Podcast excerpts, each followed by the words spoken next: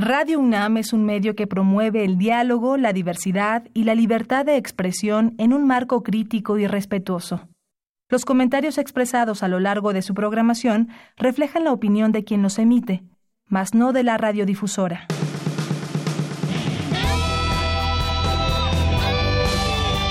Prisma RU. Relatamos al mundo.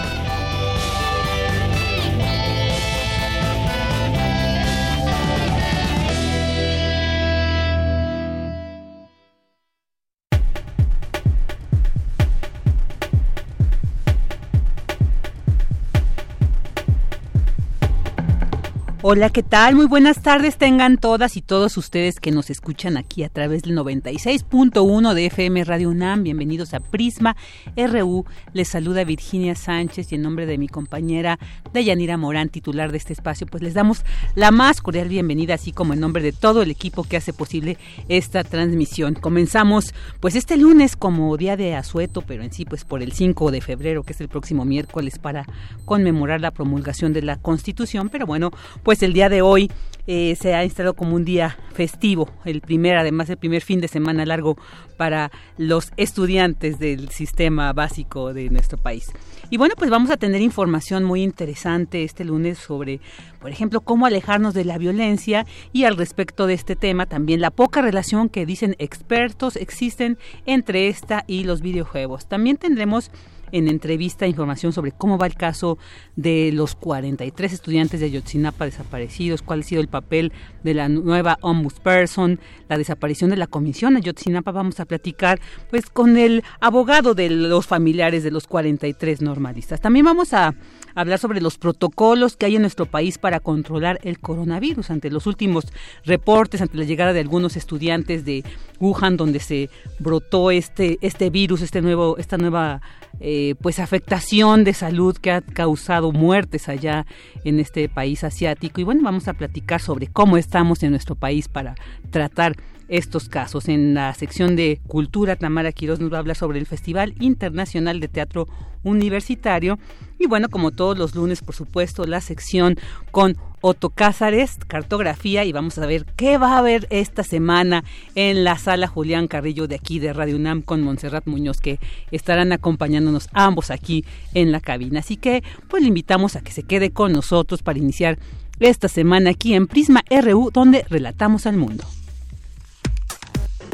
Prisma RU. Relatamos al mundo.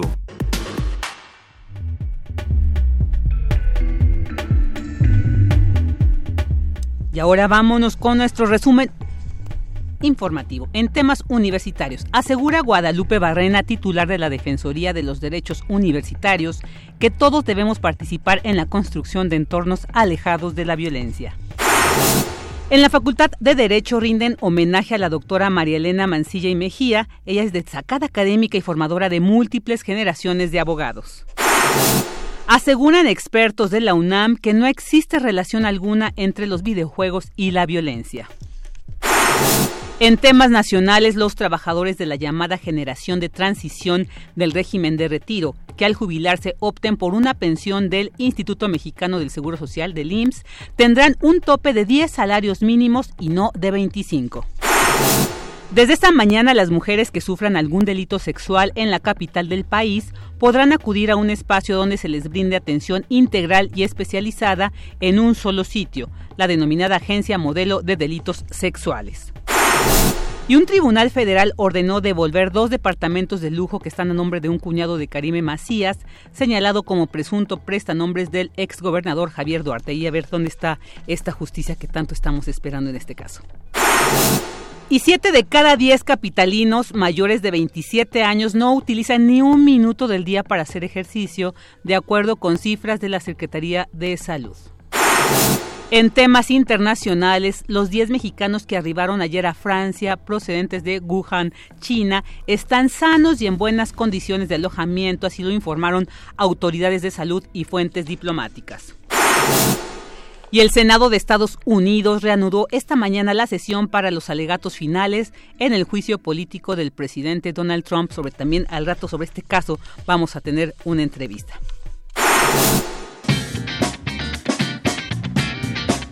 Hoy en la UNAM, ¿qué hacer y a dónde ir?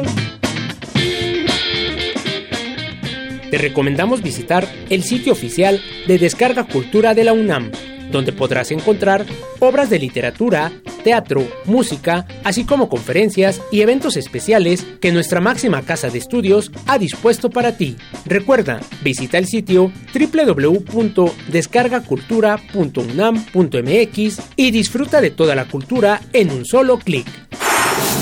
No te puedes perder una emisión más de la historia de la medicina en México serie de TV UNAM que presenta entrevistas realizadas a destacados científicos y médicos que de alguna manera conocen o fueron protagonistas del acontecer médico en nuestro país. Sintoniza la señal de TV UNAM hoy en punto de las 18.30 horas por el canal 20.1 de televisión abierta.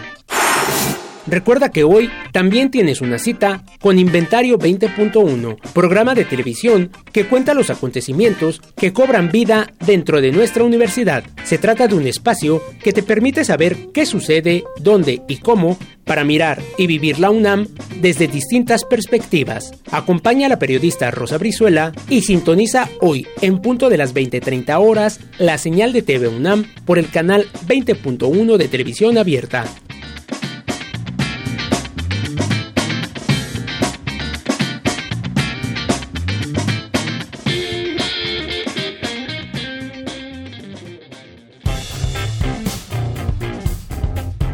Campus RU. Una de la tarde con nueve minutos y vámonos a la información que se genera en nuestro campus universitario.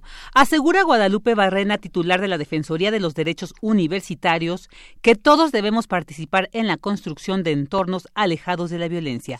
La información con Cindy Pérez Ramírez. Guadalupe Barrena, titular de la Defensoría de los Derechos Universitarios, señaló en la Escuela Nacional de Trabajo Social de la UNAM durante la conferencia La violencia escolar y el manejo de conflictos institucionales que todos participamos en la construcción de un entorno donde se vive violencia, por lo que es importante que la Defensoría llegue a aquellos lugares donde la gente experimente estas situaciones. Como nos dedicamos en esta institución a la, eh, a la circulación, producción del conocimiento, etcétera, pues es, me parece muy, muy importante que las acciones que podamos tomar eh, en torno de la, cualesquiera formas de violencia escolar, pero específicamente de la violencia de género, atraviesen los dispositivos docentes. Por dos razones. Primero, porque, digo, evidentemente, eh, pues es lo que hacemos, es la marca de la casa, digamos, ¿no?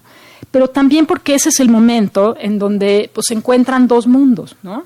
En la construcción de la narrativa que vive, de lo que vive nuestra comunidad, recuperemos esas nociones de comunidad. No, no se trata de, de confrontar, no son conflictos individuales y aunque hay una parte del conflicto individual que se tiene que atender a través de los procedimientos, hay una parte muy importante de la experiencia comunitaria. Asimismo, dijo que existe una sensación de desamparo en la comunidad universitaria y que es necesario reducir esta percepción. Nuestra comunidad universitaria me parece que no, no es exactamente igual que la comunidad así general de México. En nuestra comunidad la corresponsabilidad corre en todas las vías, de manera muy clara. Cierto, cada quien tenemos que jugar un papel. Eh, el tema de las denuncias evidentemente es muy importante, yo creo que hay muchas cosas que en las cuentas que hacemos en la Defensoría dependen de cómo vemos las cosas que llegan. Cuando yo empecé a trabajar en la Defensoría, pues creo que el año anterior había habido como dos casos de personas con discapacidad. Tengo como ocho meses de haber llegado a la dirección allí y ahorita en este momento tenemos como 20. ¿Por qué? Pues no es que haya llegado más gente con discapacidad, es que no la habíamos visto.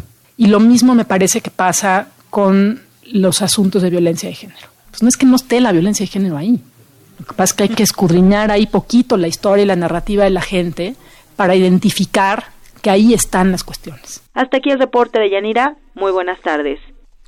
Muchas gracias, Cindy. Bueno, no soy de Yanira, soy Virginia, pero pero agradecemos la información. En la Facultad de Derecho rinden homenaje a la doctora Marielena Mancilla y Mejía, destacada académica y formadora de múltiples generaciones de abogados. La información con Cristina Godínez. El doctor Raúl Contreras Bustamante, director de la Facultad de Derecho, expresó que la doctora María Elena se distinguió por su dedicación a los estudiantes y por su amor a la UNAM, a la que consideraba su casa. Hoy, nuestra comunidad le rinde tributo y hace patente el dolor por su pérdida y su eterno agradecimiento. La comunidad de la Facultad de Derecho está de luto. María Elena siempre fue una luz y una fuente de inspiración en la vida de todos los que fuimos sus amigos, de semblante fuerte y espíritu indoblegable. Como sucede con muchas de las cosas bellas de la vida, bastaba con acercarse a ella y detenerse y advertir que la maestra, a pesar de su firme carácter, era una persona muy cálida, siempre dispuesta a ayudar y generosa para transmitir su experiencia y vastos conocimientos. En tanto, el doctor Fernando Serrano Migallón, exdirector de Derecho, señaló que ella fue una mujer tan llena de vida, de facetas, tan rica en su inteligencia y en su enseñanza, y que abrió camino a las mujeres. Para Radio UNAM, Cristina Godínez. Muchas gracias, Cris. Y bueno, ahora vámonos con esta información de... Eh, se ha hablado tras este, este caso en Torreón de este niño que que pues asesinó a su maestra, él después se suicidó, un caso que pues realmente nos sacudió y que bueno, no es el único en el que se ha hecho referencia a la afición de los atacantes con los videojuegos, entonces ha hecho alguna relación si estos tienen algún efecto que, que genere, que propicie esta violencia y bueno, expertos de la UNAM dicen que no, que no existe relación alguna entre los videojuegos y la violencia. Dulce García nos tiene esta información.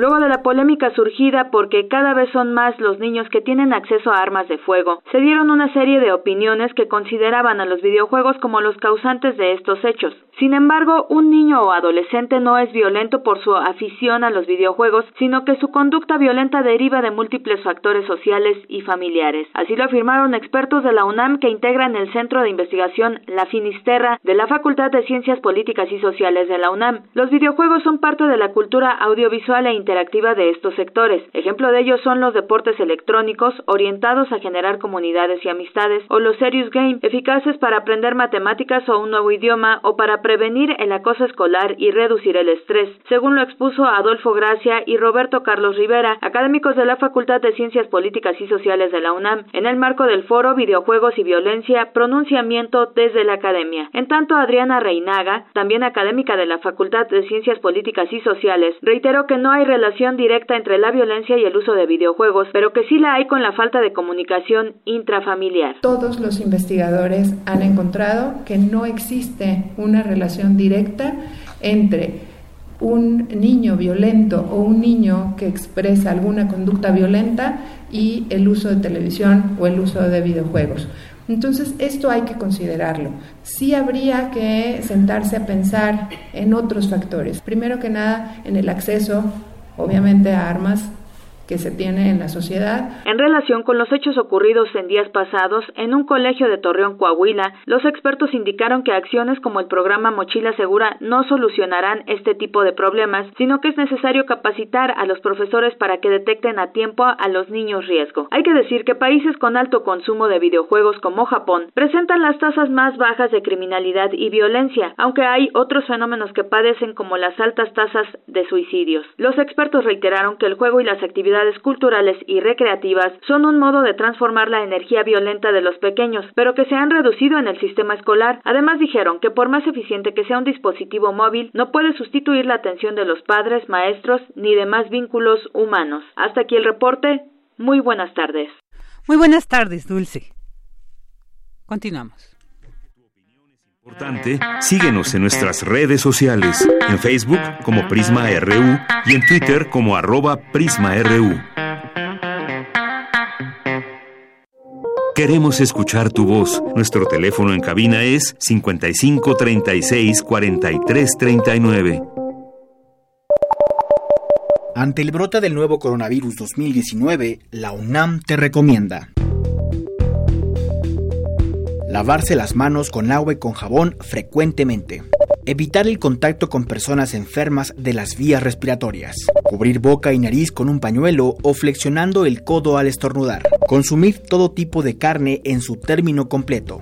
Hasta el momento, no se ha confirmado el agente portador ni el mecanismo de transmisión por parte de las autoridades sanitarias. Si vas a realizar un viaje al extranjero, consulta la Clínica de Atención Preventiva del Viajero de la UNAM con tres o cuatro semanas de anticipación para conocer las medidas sanitarias pertinentes.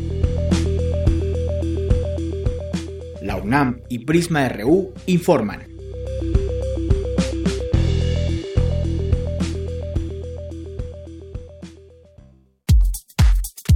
Tu opinión es muy importante. Escríbenos al correo electrónico prisma.radiounam@gmail.com.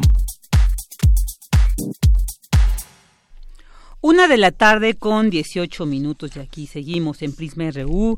Eh, comuníquense con nosotros a través de nuestras redes sociales como Prisma RU y bueno, en Facebook y Twitter. Ahora vamos a entrar a este tema que bueno, desde hace unos años nos, nos mantiene ya tanto, que es la desaparición de los 43 estudiantes normalistas de Ayotzinapa. Y bueno, pues queremos saber eh, cuál es la situación actual. Se ha desaparecido la Oficina Especial para el Caso Iguala, creada en diciembre del 2014 y bueno, la ombudsperson Rosario Piedra Ibarra ha señalado que este caso va a pasar a la Dirección General de la Primera Visitaduría. Pero queremos saber cómo ha estado esta relación entre esta nueva presidencia de la Comisión Nacional de Derechos Humanos, entre el caso, y para ello tenemos en la línea de Prisma RU a Vidulfo Rosales Sierra, abogado y defensor de derechos humanos y vocero de las madres y padres de los familiares de los estudiantes de Ayotzinapa. ¿Qué tal, Vidulfo? Muy buenas tardes. Buenas tardes. Gracias por invitarnos. No, al contrario, muchas gracias por estar aquí. Pues queremos saber cómo ha estado esta pues esta última situación, esta relación ahora con la actual presidenta de la CNDH, Rosario Piedra Ibarra, y, y bueno, que ustedes además de esta situación que ahorita queremos que nos expliquen cómo ven esta desaparición de esta oficina especial, cómo ven cómo va a pasar el caso ahora que lo maneje la Dirección General, pero también pues eh, ahí veíamos que ustedes han pedido la revisión de la recomendación emitida por el antecesor de Rosario, Luis Raúl González Pérez, pues ustedes señalan que contiene elementos que carecen de sustento científico y probatorio. Entonces, pues por lo tanto, estas, eh, estos elementos que eran los que sustentaban la, la mal llamada verdad histórica. Entonces, pues para empezar quisiera preguntarle sobre cuáles son algunos de estos elementos que ustedes dicen deben de sustraerse de esta recomendación. Sí, mira, primero pues lo que nosotros miramos es eh, un paso importante de verdad que da la Comisión Nacional de Derechos Humanos al pues quitar esta oficina eh, y bueno dejarlo dejar esta importante tarea de la investigación del caso Ayotzinapa a la primera visitaduría eh, creo que es es importante para nosotros. Esta oficina hizo un, un trabajo inadecuado verdad porque eh, emitió una recomendación ya como lo decíamos que carece de sustento científico y probatorio. Algunos elementos eh, de eso verdad es, es que tiene la recomendación es el tema que tiene que ver con las 40 petrosas, por ejemplo, de que habla la comisión. Entonces ellos hablan de que existen ahí estos restos óseos que no fueron eh, analizados y bueno eso eso para nos e, eso no es no es objetivo ¿verdad? ya se hizo una consulta con el equipo argentino de antropología forense eh, y lo mismo con los fiscal los peritos de la fiscalía general de la república eh, son coincidentes ambas eh, instancias en establecer que ya no existe ningún resto por analizar. Claro claro.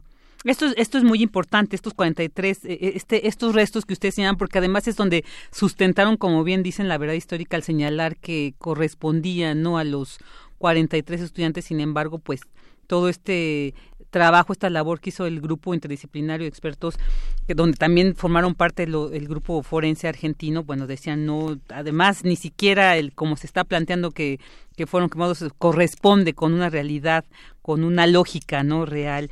Y este es un punto muy importante que eh, quisiera preguntarle. Entonces, al quitarlo de esta recomendación, ¿daría un giro a la, a la investigación? Digamos, hasta el momento no se ha orientado hacia otro enfoque y de modo que pudiéramos decir, bueno, esta, esta tesis de, de los restos ya no estorba ahí perdimos la, la comunicación ahí con Vidulfo. Bueno, estábamos hablando sobre esta recomendación que se emitió pues en la en la presidencia pasada de la CNDH y que ellos mismos han dicho, bueno, estos estos el plantear que estos restos que se encontraron pertenecían, con eso ya eh, se decía, ya no podemos seguir eh, investigando porque ya encontramos, fueron calcinados los estudiantes, ya no tiene caso. Sin embargo, pues muchas inconsistencias se encontraron en la investigación y que, bueno, por algo aún permanecen los familiares de los 43 estudiantes, pues solicitando, ¿no?, que se investigue para dar con el paradero de los mismos. Por eso es que Vidulfo, pues ahorita nos comentaba, este es uno de los elementos que ellos están pidiendo que que se retire. Y algo muy importante que ellos nos dicen,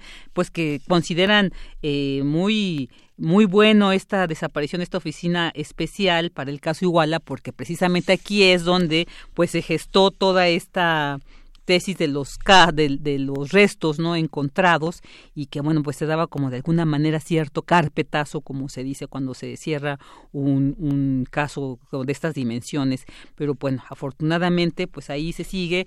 Al parecer la nueva eh, presidenta Rosario Piedra, bueno, pues ha hecho este primer paso y si ellos, los padres y madres de los 43, consideran que es importante, pues creo que es, es muy relevante. Y ahorita perdimos la comunicación con ellos, pero vamos a seguir preguntando porque también ellos han pedido que se tiene que eh, pues revalorar, no reinvestigar todos estos elementos que se tienen, analizarlos, darle otra dimensión a la investigación es lo que queremos saber, cómo hacia dónde puede ser, cómo puede ser y, y cómo podríamos establecer una nueva ruta de investigación, replantear ya ya se había ya lo había dicho el mismo presidente Andrés Manuel López Obrador tenemos que comenzar desde ceros desde cero para pues darle otro otro enfoque otra investigación más que pues nos dé más respuestas, unas respuestas más certeras, más, más, eh, más fidedignas, no con estos, con esta mal llamada verdad histórica que de verdad sí nos causó pues un poco de resquemor porque no se indagaba más. Ya tenemos en la línea nuevamente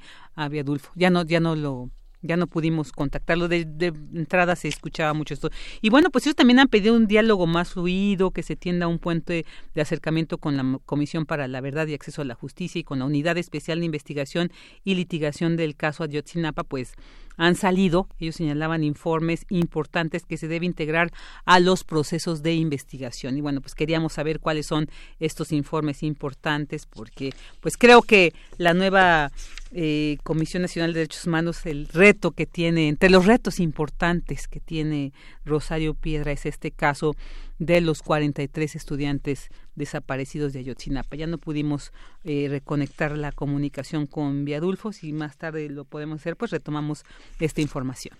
Continuamos. Prisma RU. Relatamos al mundo.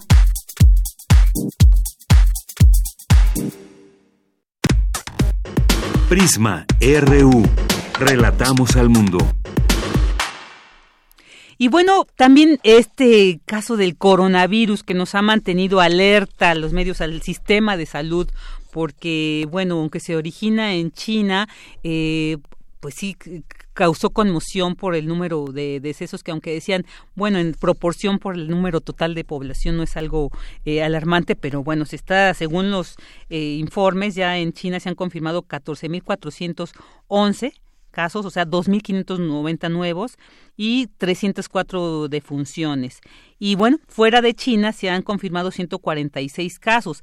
Se dice que en México no se han confirmado casos positivos de esta enfermedad, pero bueno, vamos a saber eh, en caso si ha habido una presencia de sospecha, se ha tratado esto, pero queremos saber realmente tenemos el protocolo eh, suficiente ya y ahorita se, se asignaron cinco hospitales no para que sirvan como pues controladores y, y, diagnostiquen no la presencia o no de este de este virus y pues para platicar sobre este caso tenemos en la línea a Martín Bonfil Olivera, él es químico, farmacéutico, biólogo y además tiene estudios de la maestría en enseñanza e historias de la biología.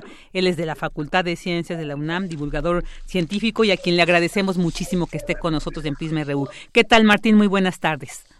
¿Qué tal? Buenas tardes. Espero que me puedan oír bien. Sí, escuchamos muy bien. Muchas gracias. Pues bueno, eh, ya han pasado algunos días, digamos, enero fue toda una conmoción, fue el mes de, de, donde estuvo este tema, ¿no? Ahí en, en boga, viendo qué tantos y eh, qué tanto se propagaba este nuevo virus, esta, eh, pues eh, eh, esto que se origina ya en China, pero que bueno, pues siempre como este transitar humano, que a veces llevamos, nos, nos, nos, hay gente que se enferma y que puede trasladarla, pero han llegado incluso por esta situación de los estudiantes que llegaron y decían ellos, en el aeropuerto internacional de la Ciudad de México no nos revisaron si traíamos el virus o no, se dice que bueno, era porque los chicos pues ya, ya se había comprobado que no lo tenían. Esto nos lleva a esta pregunta Martín. ¿Tenemos en realidad este protocolo de estas instancias donde llega la gente del exterior para hacer esta revisión adecuada y determinar que no existe la aportación de este virus? Eh, sin, la menor duda, tenemos un excelente sistema de, respuesta a este tipo de emergencias epidemiológicas, eh, al menos en el sistema de salud. Parece ser que eh, este caso que salió en el fin de semana de los estudiantes eh, de, algunos de los estados que, que regresaron a México de China y que no fueron, eh, eh, digamos, revisados a, su arribo en el aeropuerto de la Ciudad de México, ahí parecería que hay un, un, hueco en, el sistema de, de, precaución, de prevención de esta, de esta epidemia, y seguramente ya se están tomando medidas para revisarlo. Es un descuido imperdonable que no hayan sido este, revisados si es que si es que efectivamente así ocurrió eh, pero bueno, eh, fuera del, aeropuerto y, de este caso en específico, eh, México es parte del sistema internacional que coordina la Organización Mundial de la Salud, justamente de alertas epidemiológicas que tienen una serie de protocolos muy bien establecidos de, de pruebas, de mecanismos que se hacen en, en, caso de una epidemia para aislar, y detectar, identificar a los a los posibles pacientes infectados, darles tratamiento y al mismo tiempo circular la información a los demás países miembros para que puedan tomar medidas. Y este sistema funcionó muy bien en la epidemia de influenza de 2009, está funcionando muy bien ahorita en esta epidemia del coronavirus nuevo de, China, y, y en ese sentido podemos estar tranquilos de que estamos, digamos, dentro de los protocolos. Claro, e, esto es muy importante saber porque a veces la desinformación nos lleva a, tener como una, una alerta un poco a veces, una falsa alarma, ¿no? Y nos, no nos lleva a tener como este seguimiento adecuado. Y también quería preguntarte, bueno, ya se dijo que cinco hospitales van a funcionar como sitios de diagnóstico y referencia de casos de coronavirus, que es el de la raza, el Instituto Nacional de Ciencias Médicas y Nutrición, el Hospital 20 de Noviembre, el Instituto Nacional de Enfermedades Respiratorias y el Hospital General. Martín, ¿cómo se ve esto? O sea, estamos pasando además por una transición, ¿no? Para el del sector salud en el país, todo este replanteamiento de la nueva administración y bueno, nos agarró como un poco de sorpresa este este coronavirus. Habrá, yo, tú ya me dices, si hay condiciones para un protocolo, pero dada la situación también a veces de una excesiva demanda en estos hospitales, también sí sí funcionará, si es viable esta esta instalación de estos cinco hospitales como sitios de diagnóstico. Mira, qué bueno que, que preguntas esto porque son aspectos realmente muy importantes. Lo primero que yo diría es que efectivamente yo creo que eh, eh, se ha exagerado la alarma, la alerta a nivel mundial por esta nueva epidemia. Eh, desde luego que es una epidemia nueva para la que no tenemos vacuna, no tenemos un tratamiento específico que, está causando muertes y que hay que tratar de contener y prevenir en la medida de lo posible pero eh, yo creo que mediáticamente y las redes sociales y todo este nuevo ecosistema en que vivimos ha permitido que la información se difunda eh, con un matiz excesivo en, esta idea de un peligro inminente. La verdad es que la, la infección por coronavirus es simplemente una infección respiratoria aguda eh, como, como cualquier otra, como la influenza. Si te infectas de coronavirus, pues te da una infección muy parecida a la influenza y, la gente normalmente no se muere de influenza, excepto pacientes que tengan inmunodeprimidos, niños pequeños, ancianos, personas con padecimientos previos, es decir, la población vulnerable es la que puede estar en peligro mortal, pero no hay razón para, para crear un pánico, ¿no? Eh, aparte de eso, eh, bueno, desde luego la epidemia inevitablemente va a llegar a México, dice el, mecanismo que se activó por el, el paciente este chino que vino de Estados Unidos a México, a la Ciudad de México, eh, se subió dos veces a un Uber, paseó por el centro histórico y se regresó a Los Ángeles. Eh, se detectó, nos avisaron de, Estados Unidos, se siguió la ruta, eh, ahí están publicados los protocolos que se están siguiendo para ubicar a las personas que pudieron estar en contacto con este paciente infectado y se les va a dar seguimiento para que si alguna de ellas presenta síntomas inmediatamente sean tratados adecuadamente. Entonces, eh, en ese sentido podemos estar tranquilos, pero el virus va a llegar. Eh, ¿Qué va a pasar cuando llegue? Bueno, eso es difícil predecirlo. Hay, hay escenarios, desde el escenario, digamos, el peor escenario posible hasta escenarios más optimistas.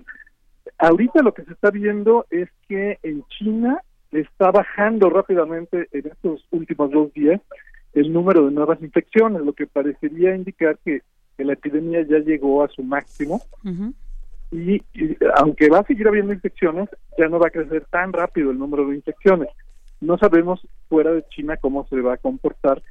Eh, en México, si, seguimos buenas eh, medidas de, prevención y precaución, aparte de las institucionales que ya hemos comentado, las que se están difundiendo, es decir, eh, que cuando llegue la infección, pues sí tengamos precauciones de usar tapabocas, de usar alcohol o geles eh, para desinfectar las manos, que no nos saludemos de beso, que no nos saludemos de mano, que no nos toquemos la boca y la nariz con las manos, eh, eh, ese tipo de, que no estornudemos o tosamos sin protección, eso nos puede evitar que nos infectemos. y bueno, si la infección, si la epidemia se propagara masivamente en nuestro país, sí hay un escenario en que podríamos pensar que se sobrecargaría la capacidad de los hospitales, porque eh, son hospitales limitados que tienen un número de limitado, de camas y bueno, también atienden a muchos otros pacientes eh, cotidianamente. Entonces, si la infección se saliera de control, sí pudiera llegar a, desbordarse la capacidad del sistema de salud, pero eh, eso es el peor escenario posible y, ya se están tomando medidas para, para prevenir esa posibilidad. Pero la verdad es que es difícil que lleguemos a ese escenario porque, como te digo, la, eh, la epidemia parece estar empezando a, frenarse ligeramente, que es el curso normal que, que llevan las epidemias. Crecen, se expanden, luego empieza a bajar la velocidad con la que se expanden y luego empiezan a disminuir. Eh, también te quería comentar, efectivamente, el sistema de salud se ha visto muy, eh, pues digamos, se ha puesto en aprietos por las medidas de eh, austeridad y de combate a la corrupción del nuevo gobierno. y eso eh, efectivamente ha afectado a, hospitales y a pacientes en muchos lugares, principalmente por el desabasto de medicina, pero eh, obviamente en un escenario de, una epidemia a nivel global que, es de urgencia, pues tendría que liberarse los fondos necesarios para, para combatirla cuando llegue y si llega eh, tendremos que ver con qué intensidad se, se propaga en nuestra población. Claro, ahí, ahí estar atento. Bueno, bueno, esto que nos dices creo que es un, una información muy importante el saber que allá en China, donde se origina este, este virus, bueno, ya se está controlando. Creo que esto pues puede tener efectos positivos para los países del mundo donde se ha eh, prendido la alerta. Pero también quería preguntarte un poco también para aclarar eh, los casos letales. O sea, tienen unas características. Se dice que sobre todo en las, las defunciones han correspondido a personas de mayores de edad. Este, entonces, como también para tener este, este conocimiento más claro de que no porque nos llegáramos a, enfermar de este virus, ya inmediatamente vamos a, morir y todo. Así como tener claro también todo el proceso, ¿no? De incubación, de manifestación, de atención del mismo. Que nos platicaras un poquito como de este caso. Por supuesto. Bueno, ahorita no hay que hacer nada porque todavía no llega al país, al menos no hay ningún caso confirmado. cuando se ve la alerta de que ya hubo un primer caso en el país, un segundo caso, y sobre todo cuando sepamos que haya casos en que se ha transmitido entre, entre dos personas en México, o sea, no que llegaron con la infección del, extranjero, sino que se infectaron ya en México, en ese momento tendríamos que empezar a tomar todas esas precauciones que mencionamos, ¿no? Eh, por supuesto, todas las personas deberíamos eh, mantener las medidas de salud elementales, las que mencionamos de uso de, de alcohol, de, de tapabocas, si, si está uno en lugares eh, con mucha gente, etcétera, eh, estornudos, tos, este, proteger para no eh, lanzar gotitas de saliva. Y, y, la, y las personas precisamente en riesgo, es decir, si uno tiene una abuelita, un abuelito, un, niño pequeño, un pariente que está, eh, pues que tiene asma, que tiene alguna infección respiratoria, que tiene algún problema pulmonar, eh, que está inmunodeprimido, que está en quimioterapia por un cáncer, cualquiera, cualquiera de esas circunstancias, esas personas en particular sí se justificaría que tuvieran precauciones extremadas, es decir, que no salieran de sus casas a menos que sea indispensable y que si salen, pues sí usan tapabocas, sí se mantengan alejadas de otras personas, y sí se tenga mucho cuidado de, de, no tocarlas con las manos sin desinfectar, etcétera, no saludar de beso y demás, para no ir a infectar justo esas personas que pudieran ser eh, más vulnerables. Se está esperando a ver si se eh, avisa la, Organización Mundial de la Salud cuáles son los tratamientos eh, farmacológicos más adecuados para combatir la infección.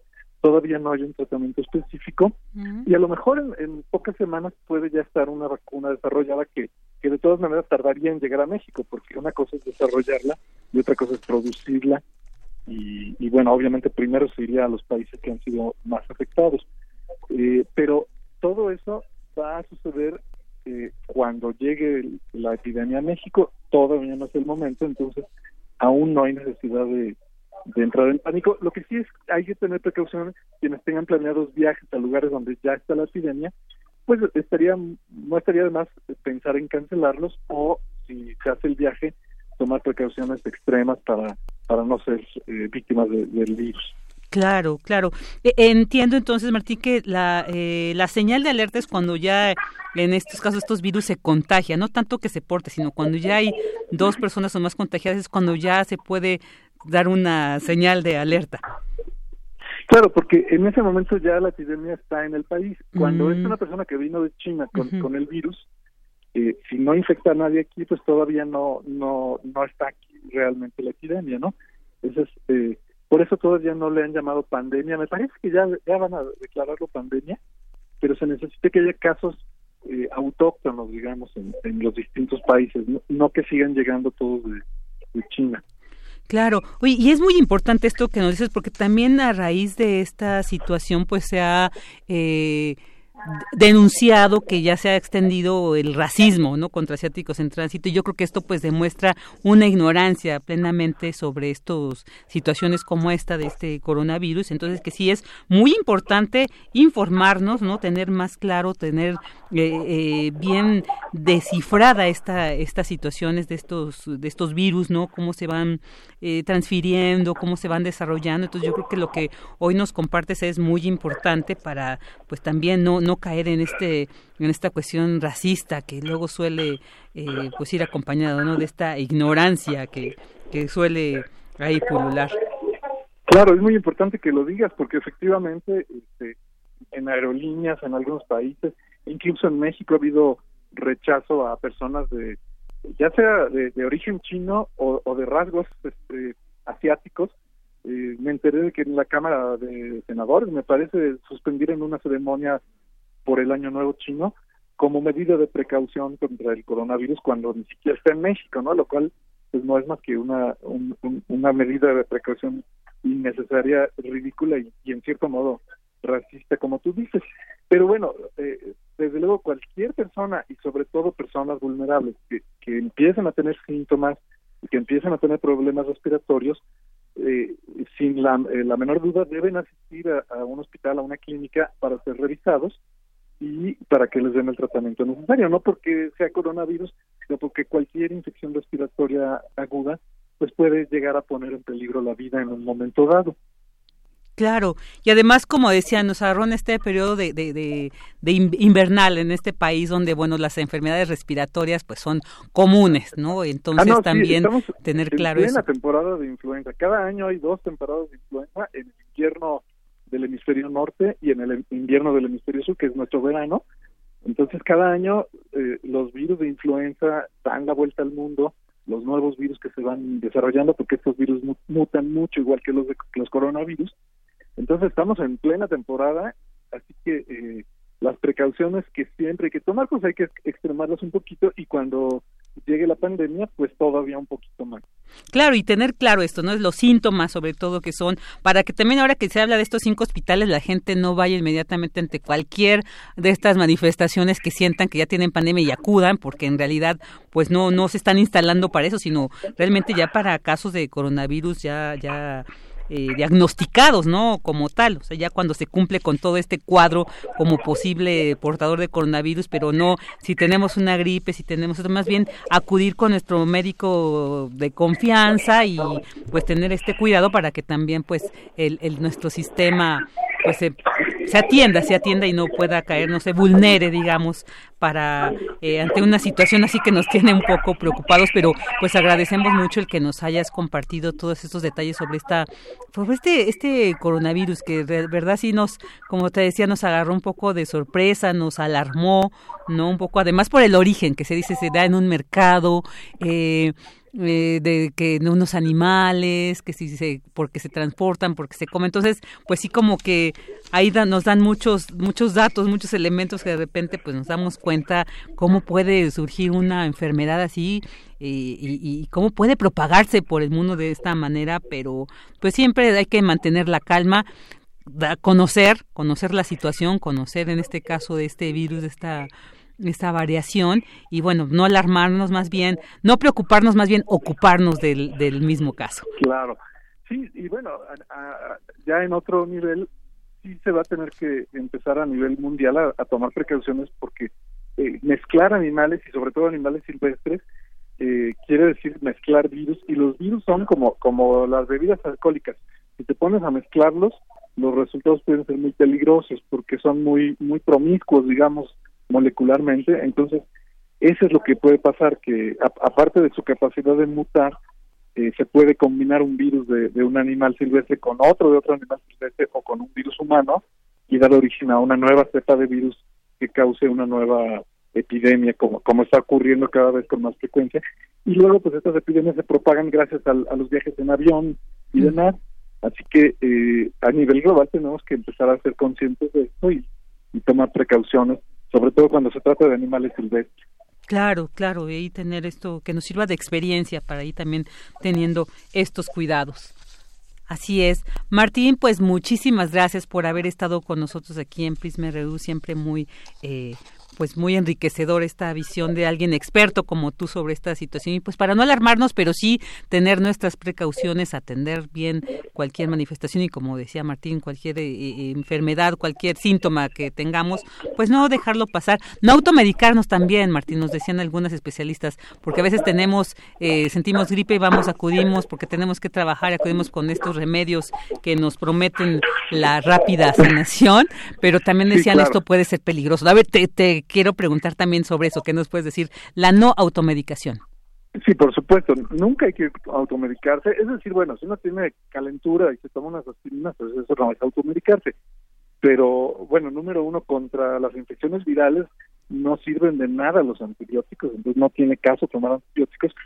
Y número dos, pues todavía no hay un, tratamiento específico, entonces eh, automedicarse no va a servir de nada y pudiera eh, enmascarar síntomas que, que pudieran en algún momento ser, importantes. Y tampoco quiero decir ni los remedios milagro ni las medicinas mal llamadas alternativas sirven absolutamente de nada, ¿no? Si una persona empieza a tener fiebre elevada, eh, dificultades respiratorias, etcétera, lo que tiene que hacer es acudir o al centro de salud, al médico, al hospital, eh, sin perder tiempo, este, pero fuera de eso no no vale la pena tratar uno de, remediarlo con, con automedicación. Claro, y también me pedían que te preguntara sobre esto, los geles o este spray que también se vende que para matar estos estos virus, ¿sirven, no ah. sirven, son placebos meramente? Qué bueno que me lo preguntes, sí, eh, lo iba a decir y, se me olvidó. Eh, eh, mira, estos virus es un tipo de virus que tienen, aparte de su cápsula viral que está formada de proteínas, tienen una membrana externa que es de, de material grasoso como nuestras células. Entonces, eso se destruye con el alcohol, con, con estos desinfectantes, eh, simplemente con lavarse las manos con agua y jabón, se destruye la membrana del virus y el virus queda inactivado. Entonces, efectivamente, estas sustancias son muy eficaces para, para destruir al virus y ya eh, inactivarlo y que no nos pueda infectar. Lo que pasa es que eso es eh, cuando estamos hablando de contacto directo, contacto físico entre las manos, la boca, la nariz. Pero si uno tose o si este virus está flotando en el aire, pues no no rociamos alcohol, ¿verdad? Entonces eh, no hay que confiarse.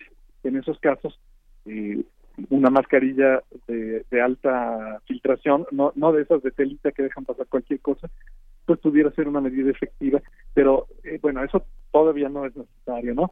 Pero sí, los geles sí pueden proteger, digamos, desinfectar las manos y, y los objetos, las perillas de las puertas, etcétera, sí son totalmente eficaces contra estos virus y también el agua y jabón. Muy bien, ok. Y para tenerlos ahí también siempre a la mano, pero también no pensar que con esto se resuelve todo porque tú ya nos has dicho no no es suficiente. Pero bueno, no no está de más ahí tenerlos. Pues ah, tomemos precauciones y no entremos en pánico y bueno, esperemos a lo mejor cuando cuando llegue a México ya la epidemia ya ya viene muy debilitada y a lo mejor no no causa muchas infecciones y esperemos que ninguna muerte en nuestro país. Exacto, esperemos, esperemos, pues nos ha tranquilizado mucho platicar contigo, Martín, y por supuesto que ahí nos mantendremos al tanto sobre pues cómo se va desarrollando pues tanto la enfermedad, que esperemos que pronto sea más bien el ya eh, la erradicación de la misma desde China y en los países, pero bueno, ahí nos mantendremos comunicados contigo, que eres un gran experto en este tema, como ya escuchamos, y pues te agradecemos el que hayas estado con nosotros aquí en Prisma RU, Martín. Muchas gracias a ustedes y estoy a sus órdenes. Muchísimas gracias. Bueno, ahí estuvo con nosotros Martín Bonfil Olivera, químico, farmacéutico, biólogo y bueno, como ya escuchamos, un gran experto en estos temas. Continuamos. Prisma RU. Relatamos al mundo. Porque tu opinión es importante, síguenos en nuestras redes sociales, en Facebook como Prisma RU y en Twitter como arroba PrismaRU.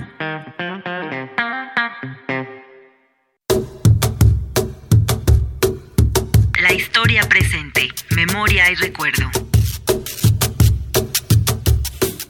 Mi nombre es Ana Karen Luna Fierros, tengo licenciatura y maestría en historia por parte de la UNAM. Me desempeño como docente en la Escuela Nacional Preparatoria número 8 de lo que les quiero hablar de estas expresiones culturales que hoy en día se ven en algunas partes de México, sobre todo en zonas como Morelos, Puebla, Tlaxcala, es decir, lugares cercanos a, montañas o volcanes y que hoy en día se conocen comúnmente como graniceros, que son personas a las que se les otorga la capacidad de controlar ciertos fenómenos meteorológicos como la lluvia, el granizo, agua-nieve, a voluntad y prácticamente o casi siempre en beneficio de la población. No lo consideramos tan trascendental porque nuestra sociedad ya no es fundamentalmente agrícola como solía ser, pero en estas regiones obviamente las personas siguen dependiendo del campo.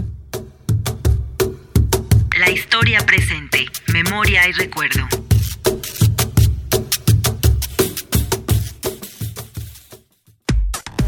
Relatamos al mundo. Relatamos al mundo. Prisma RU. Relatamos al mundo.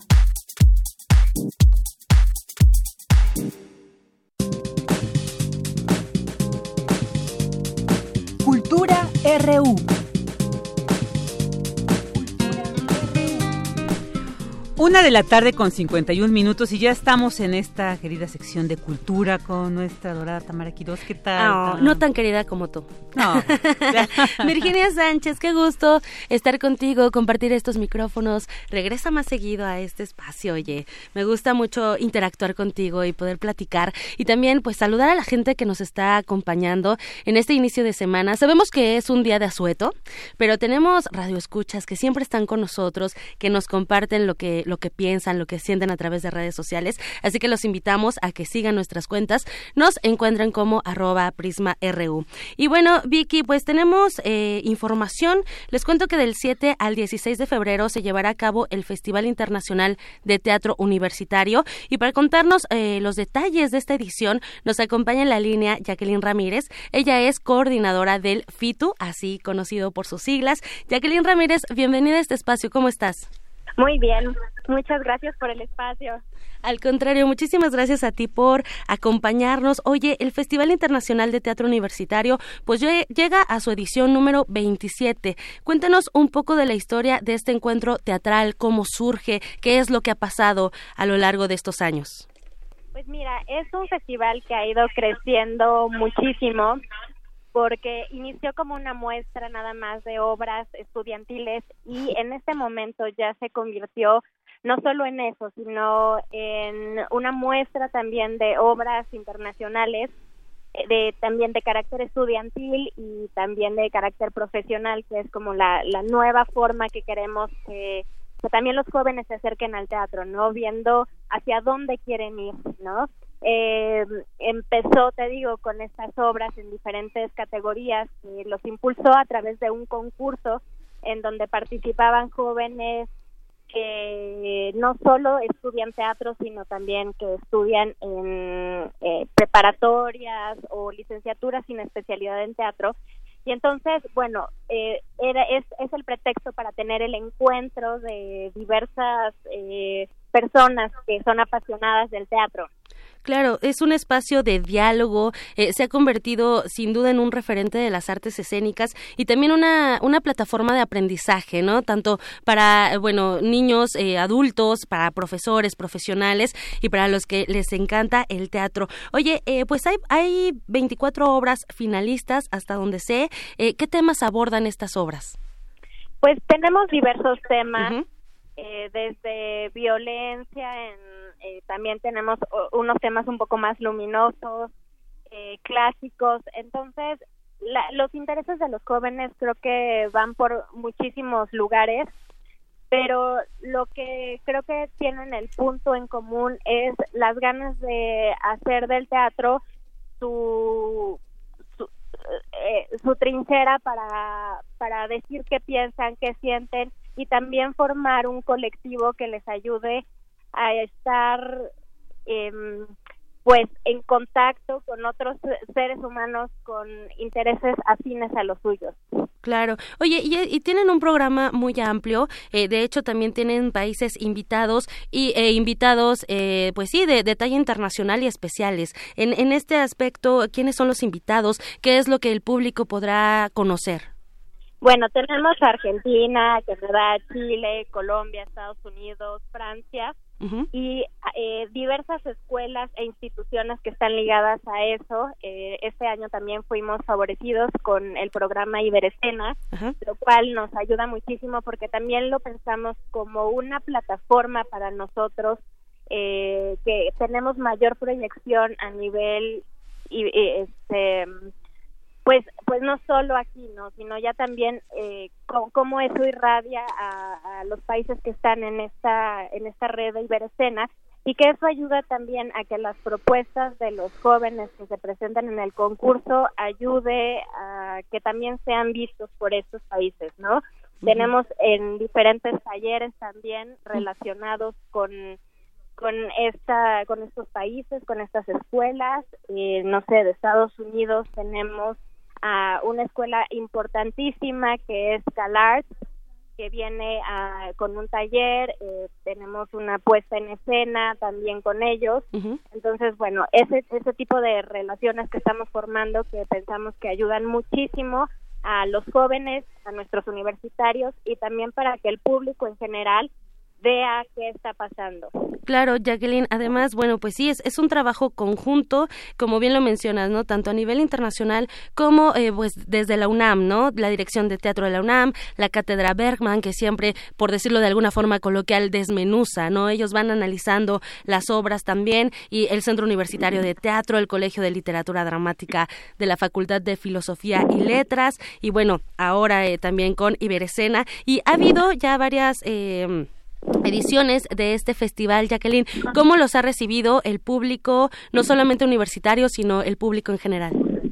Pues es, es un evento ya muy esperado también, porque una de nuestras características es que toda nuestra programación es entrada libre. Pensamos que es muy importante que sea accesible para nuestros jóvenes y también para toda la comunidad universitaria que puedan llegar a, a las obras y ese no sea un impedimento, ¿no? Eh, nos también tenemos este año abrimos no solo las puertas de los teatros sino también tenemos muchas actividades en los espacios abiertos porque es también la forma en que la gente descubre el teatro no no siempre les parece tan accesible entrar a una sala y de pronto que mientras vayas caminando en el centro cultural te encuentres con un espectáculo con una intervención con una exposición es algo que te puede abrir el mundo, ¿no? Por supuesto. Es importante sacar el teatro de los teatros también. Y que de hecho esa es la creación de público, ¿no? Porque eh, sabes que está funcionando si la gente se queda o se va. Sí, y aparte es un reto también para los chicos, ¿no? Porque tenemos en estas cosas de espacios abiertos diferentes intervenciones escénicas de jóvenes compañías. Entonces, también ellos es como probarse, ¿no? En otros espacios y más que está ligado a una de nuestras líneas programáticas de este de esta edición que es teatro en espacios abiertos y calles y bueno y también unido a otra de nuestras líneas programáticas que es perspectiva de género. Excelente. Oye, y para los talleres, la gente que nos escucha, que les interese, todavía hay eh, está la convocatoria para que puedan asistir. Pues ya en realidad se llenaron todos. Ok, eso es bueno. Excepto uno. Sí, estamos muy emocionados porque en tres días se acabaron todas las inscripciones, pero hay uno muy especial este año que es para niños. Okay. Eh, esto está unido a un espectáculo que creó la Liga Teatro Elástico. Un espectáculo que se llama Las Bestias Danzan. Entonces son títeres que están por, que van a poblar todo el centro cultural universitario, pero a la par también tenemos a nuestros pequeños actores que van a estar en el espectáculo. Entonces, bueno, ellos también los queremos invitar a que sean parte de un taller que ellos construirán sus propias máscaras y podrán estar ahí rondando con, con estas bestias en el centro cultural. Entonces, bueno, para ese sí nos encantaría que, que más niños se sumaran porque pues son son los primeros eh, actores como natos, ¿no? Este impulso que tienes en la infancia, la imaginación, creo que puede ser maravillosa esta experiencia para los pequeños. Excelente. ¿Por redes sociales eh, o alguna página donde podamos eh, consultar más información o inscribirnos? En la página de Teatro UNAM, ahí pueden encontrar toda la información de este taller. Excelente, muy bien. Pues que sea una edición muy exitosa de este Festival Internacional de Teatro Universitario tenemos una, una cita del 7 al 16 de febrero, las funciones son de entrada libre, hay para todas las edades y para todos los gustos. Y bueno, qué, qué bueno que exista este encuentro y agradecemos mucho que hayas tomado la llamada Jacqueline Ramírez, coordinadora del FITU. Muchísimas gracias a ustedes por el espacio y los esperamos por ahí. Claro que sí, muchísimas gracias, hasta luego. Adiós. Hasta luego. Y bueno, Vicky, ¿qué tal? Este este FITU que llega a su edición número 27, que sean más, ¿no? Ojalá que sean más y que podamos participar. Claro, porque además e, es muy importante estos eventos donde se concentran estas propuestas teatrales, porque el teatro de verdad que es una experiencia muy especial y qué bueno que se mantenga ahí y que a través de este de estos encuentros pues podamos no admirar muchas propuestas. Claro oye y a, todas las mamás y los papás que escuchan bueno y que puedan llevar a sus hijos para que vean esto de las bestias danzan de la compañía la liga de teatro elástico. Bueno todavía hay cupo para uno de los talleres para los niños para marionetas y para que disfruten también y que imaginen y que sigan eh, pues creando cosas claro. alimentando la imaginación. Querida Vicky yo me despido Les deseo que tengan un excelente inicio de semana y una muy buena tarde. Igualmente, Tamara. Muchas gracias. Vamos a un corte. Tu opinión es muy importante. Escríbenos al correo electrónico prisma.radiounam@gmail.com. Maestro prevenido, vamos a grabar. Adelante. Soy Óscar de la Borbolla y quiero invitarlos a escuchar un nuevo programa, Las Esquinas del Azar. Oscar de la Borbolla. Sí, Juan, ¿qué estás? ¿Tú qué? estás haciendo aquí? Pues yo aquí trabajo. Juan, pues vengo a invitar a los radioescuchas de Radio UNAM a nuestro programa. ¿Nuestro? Es un espacio de diálogo para platicar de todo y en todos los lugares donde se puede platicar. Y a veces hasta donde no se puede o no se debe. Una producción de Radio UNAM y la Facultad de Estudios Superiores Agatlán. Las Esquinas del Azar. Próximamente por el 96.1 de FM. Radio UNAM, Experiencia Sonora.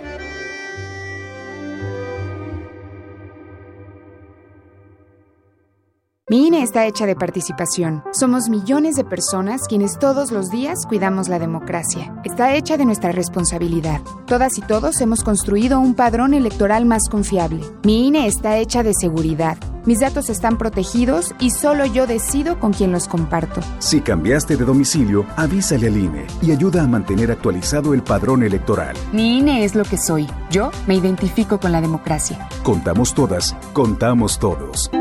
INE. Escucha mi silencio. Escucha mi mirada. Escucha mi habitación. Escucha mis manos. Escucha mis horarios.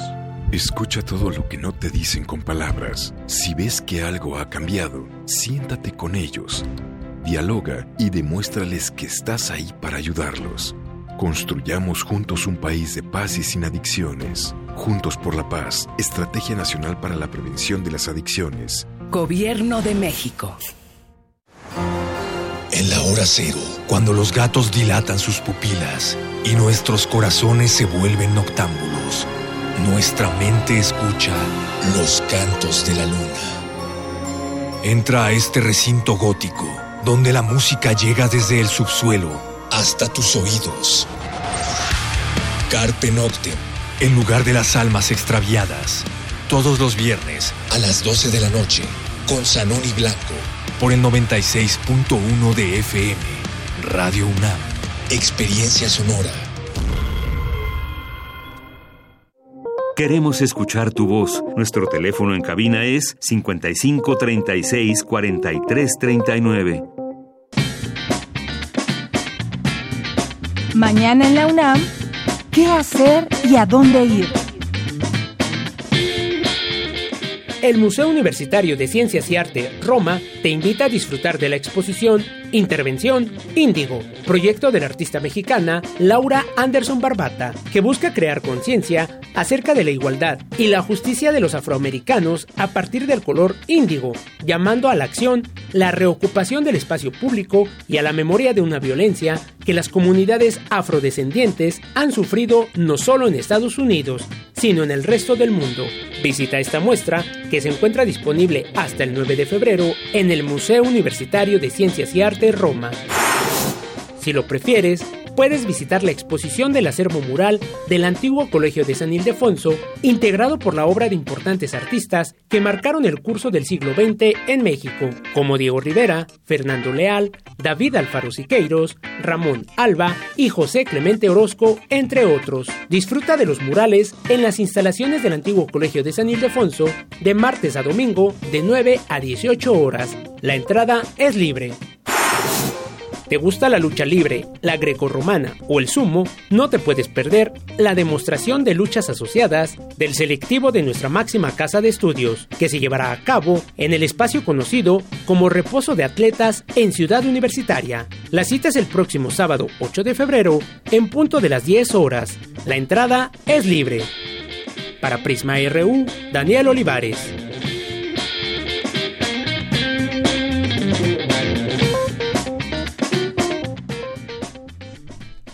Muchas gracias a Daniel Olivares por estas interesantes propuestas que todos los días nos trae y bueno, que además reflejan toda esta actividad cotidiana que hay para disfrutar de diversas expresiones artísticas y académicas. Y bueno, vamos a continuar con esta información eh, universitaria. Presentan el libro Nuevo Sistema de Justicia Penal, su interacción con los medios de control constitucional. Cindy Pérez Ramírez con la información.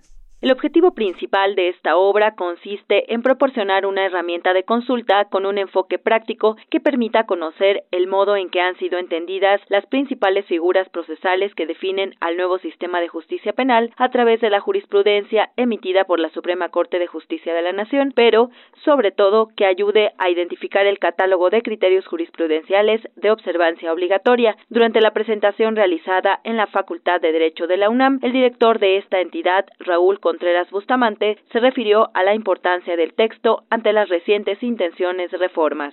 Que si el nuevo sistema penal acusatorio no dio resultado o no dio el resultado esperaba, algunas cosas podrán haber sido porque tuvo un diseño demasiado ambicioso. Pero la verdad es que hay una serie de factores que tampoco se pueden negar. La primera, una falta de voluntad política por implementar una reforma legal que no tiene una buena instrumentación, una buena reglamentación y un buen apoyo presupuestal es simplemente una reforma demagógica. Dio ocho años para entrar en vigor y el día que entró en vigor desaparecieron la oficina de implementación que había en la Secretaría de Gobernación. No hubo nombramiento de fiscal. La falta de convencimiento de los poderes ejecutivos federales de los estados para perder el control de la Procuraduría. En tanto, el ministro de la Suprema Corte de Justicia de la Nación y uno de los autores de la obra, Jorge Mario Pardo Rebolledo, indicó que no hubo sensibilización a la sociedad de cómo era este sistema. Hoy por hoy, la justicia penal en nuestro país descansa en lo que se le ha llamado salidas alternas. Hoy por hoy, la sentencia condenatoria en un proceso penal es excepcional.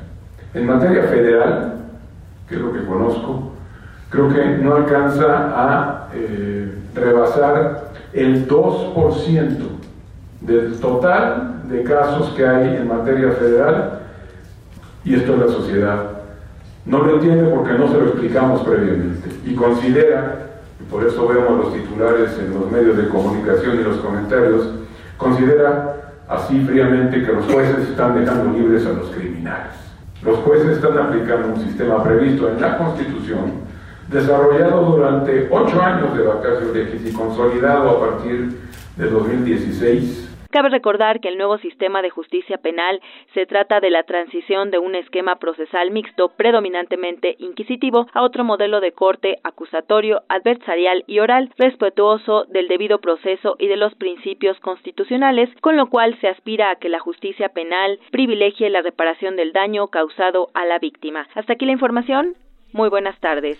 Muy buenas tardes, Cindy. Muchísimas gracias. Y bueno, ahora vámonos con esta información. Este 4 de febrero, o sea, el día de mañana, se conmemora el Día Mundial de la Lucha contra el Cáncer. Investigadores de la UNAM trabajan en métodos para prevenir la enfermedad. Dulce García nos tiene los detalles. Vicky, muy buenas tardes a ti al auditorio de Prisma RU. El cáncer se presenta cuando los cambios que se producen en un grupo de células normales del organismo generan un crecimiento anómalo e incontrolado que da lugar a un bulto llamado tumor. Si no se tratan, los tumores pueden crecer y diseminarse a otras partes del organismo a través de la corriente sanguínea y el sistema linfático. Felipe Vaca Paniagua, investigador de la Facultad de Estudios Superiores Iztacala y participante del laboratorio que estudia esta enfermedad, explica que el cáncer es causado por alteraciones genéticas que se acumulan a lo largo de los años y que provocan cambios en el metabolismo de las células. Esto, dice, se refleja en una mayor proliferación celular y en una reducción de la muerte celular y asegura que en las últimas etapas de la enfermedad estas células se vuelven invasoras, en un proceso conocido como metástasis. En la UNAM, un grupo de científicos trabaja en la detección temprana del cáncer, padecimiento que cada año provoca la muerte de 9.6 millones de personas en el mundo. Se estima que es la segunda causa de fallecimiento en el orbe y 65% de ellos ocurren en países de ingresos medios y bajos.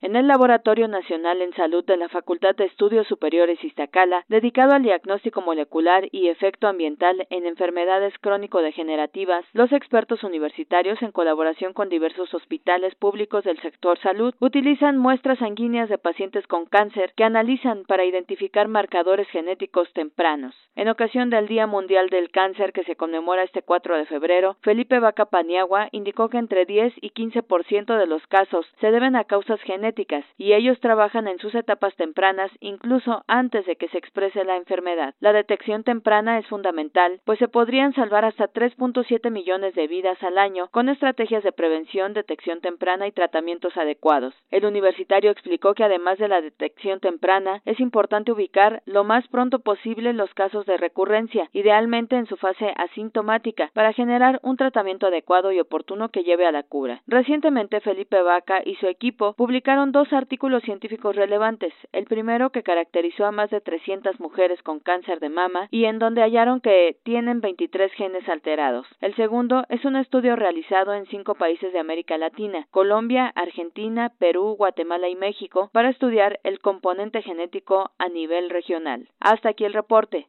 Muy buenas tardes. Muy buenas tardes, muchas gracias. Internacional RU. El gobierno chino comienza a verse desbordado por la epidemia del nuevo coronavirus. Pidió ayuda urgente en máscaras, gafas y vestimentas de protección, mientras el saldo de muertos llegó a 361, superando el dramático balance del SARS en China en 2003 posturas opuestas entre la Unión Europea y Reino Unido ante la futura relación entre ambas partes. El bloque europeo ofrece a los representantes británicos negociar un acuerdo comercial altamente ambicioso, sin aranceles ni cuotas para todos los bienes que entren en el mercado único. Habla Michel Barnier, negociador jefe de la Unión Europea para el Brexit. Lo que a mí me interesa es la coherencia. Evidentemente, si pedimos, según lo entiendo, por parte del Reino Unido un acceso muy amplio al mercado de 450 millones de consumidores europeos, no se hará a cambio de nada. Y tampoco se hará sin condiciones razonables. Somos partidarios del libre comercio, pero no vamos a ser ingenuos. Por su parte, el primer ministro británico Boris Johnson considera que un acuerdo de libre comercio no debería implicar la adhesión a las regulaciones de ninguna de las partes. No hay necesidad de que un acuerdo de libre comercio implique la aceptación de las normas de la Unión Europea en materia de políticas de competencia, subvenciones, protección social, medio ambiente o cualquier otra cosa similar. Del mismo modo, tampoco la UE debería estar obligada a aceptar las normas del Reino Unido. Así el Reino Unido mantendrá los más altos niveles en estas áreas, mejor en muchos aspectos que los de la UE, sin la obligación de un tratado. Ocho efectivos de las Fuerzas Armadas de Turquía murieron y otros cinco resultaron heridos anoche por un bombardeo de las fuerzas del régimen sirio de Bashar al-Assad, en el marco de la ofensiva contra las fuerzas rebeldes en la provincia de Idlib la vicepresidenta argentina Cristina Fernández de Kirchner presentó este lunes dos denuncias contra la Administración Federal de Ingresos Públicos, al acusar a este organismo y otras entidades dependientes del gobierno de Argentina de hostigarla durante la gestión de Mauricio Macri. La justicia de Bolivia dictó seis meses de prisión preventiva a Patricia Hermosa, apoderada legal del expresidente Evo Morales, quien este lunes denunció la detención de su abogado Wilfredo Chávez y del delegado del partido MAS ante el Tribunal Supremo Electoral.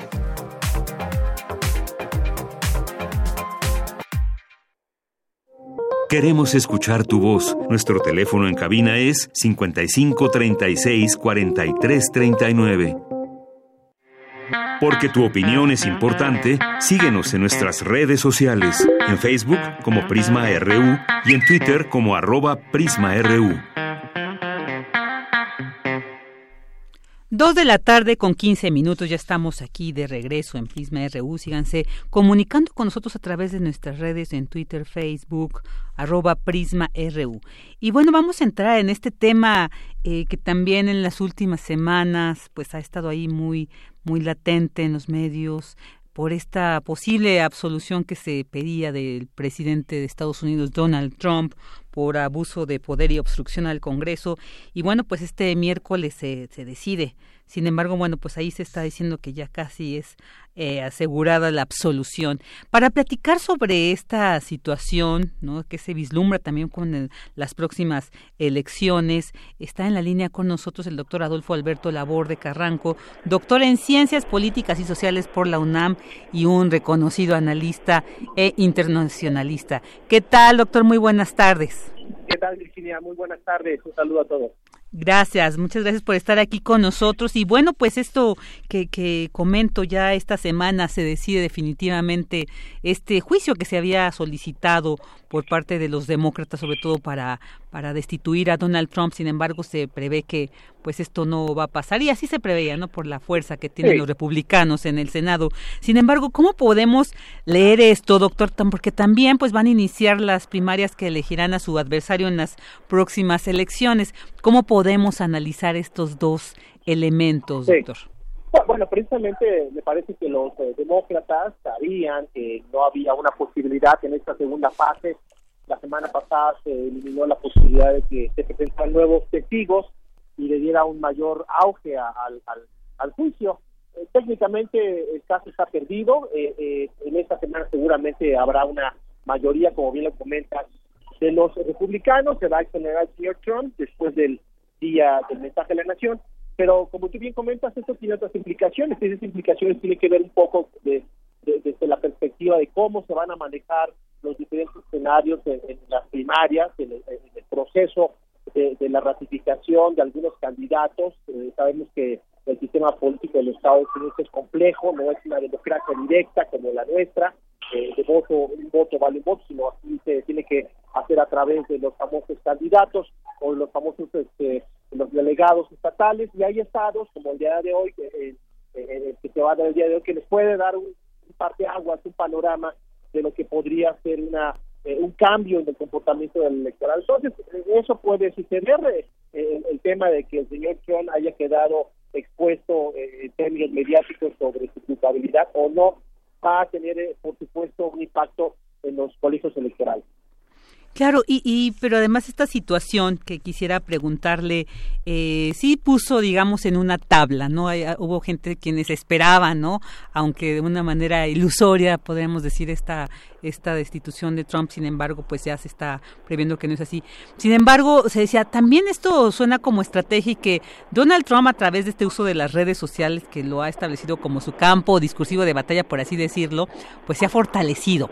Entonces, ¿qué tanto también Trump podría capitalizar no esta esta decisión final del Senado el miércoles no pues también para su candidatura. Y también quisiera preguntarle pues por el lado de, los demócratas eh, los candidatos cómo están se habla de una división de, hecho incluso entre ellos. Entonces también cómo cómo todo esto podría fortalecer la figura de Donald Trump bueno el señor Trump tiene un electorado cautivo ya hay eh, una plataforma que lo va a apoyar. Aquí tendríamos que ver eh, pues, el comportamiento de los estados donde podría haber un cambio en la elección. Se habla de estados importantes como el de Florida, ¿no? donde el voto latino podría de alguna manera incidir y en otros más.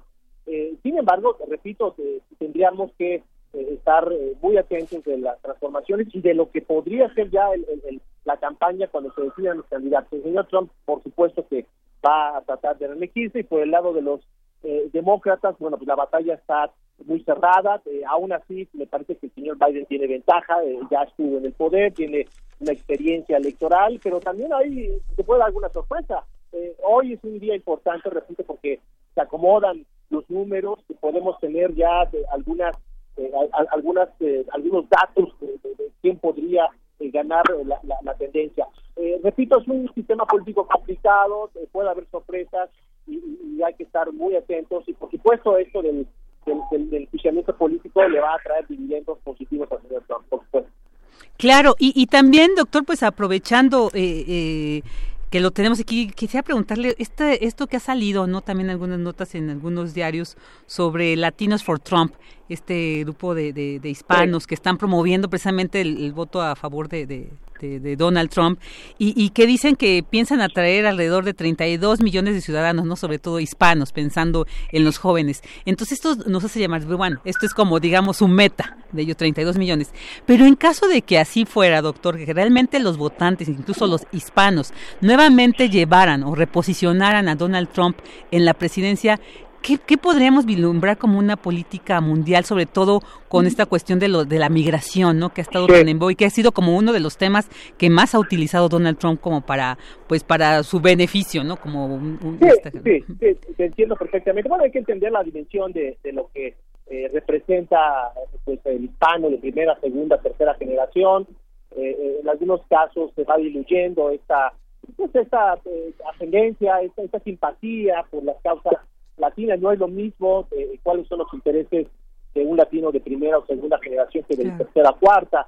Eh, y esto de alguna manera pues habla de, esa pues, eh, pues esa integración a la sociedad norteamericana. Algunos pues desafortunadamente van en contra de, las políticas hacia los latinos. Muchos de ellos ya no se sienten parte de, ese proceso migratorio ya están asimilados y, es tema es un tema de identidad muy serio eh, esto ya lo han trabajado los sociólogos, eh, los antropólogos sociales, eh, por qué se da ese comportamiento eh, que a veces son más norteamericanos o gringos que los propios gringos. Se entiende perfectamente por todo las, dificultades y contradicciones que han tenido a lo largo de, su, desarrollo profesional o no profesional en el contexto de la sociedad norteamericana.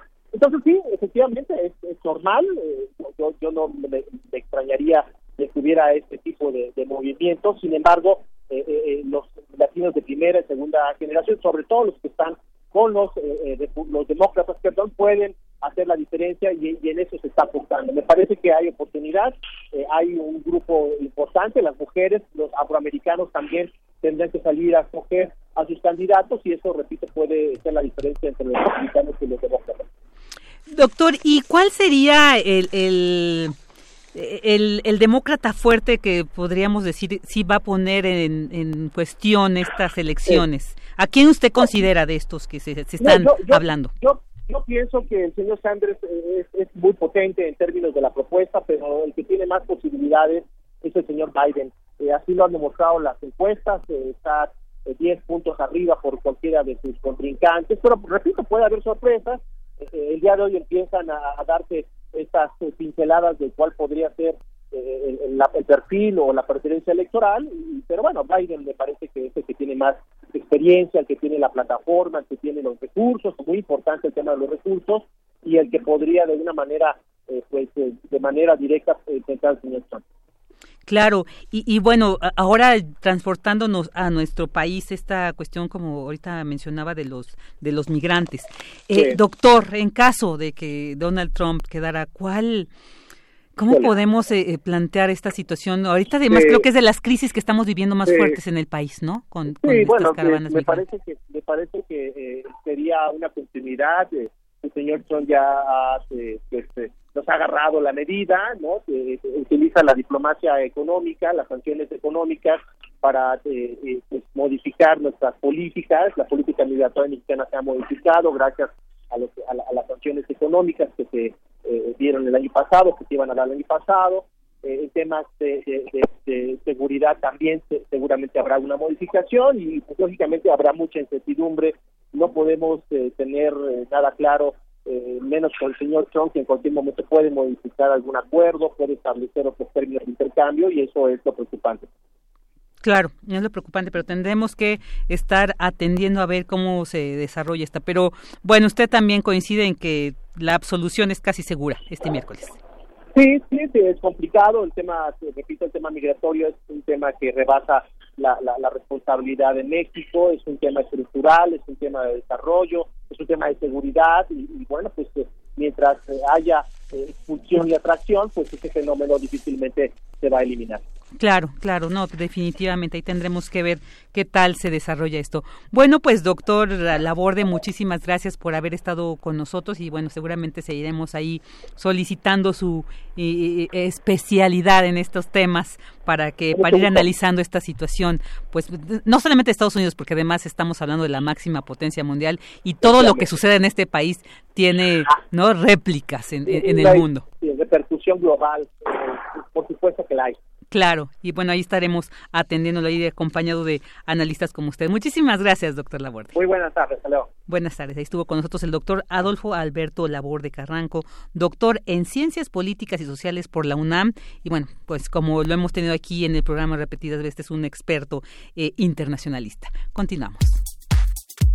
Tu opinión es muy importante. Escríbenos al correo electrónico prisma.radiounam@gmail.com.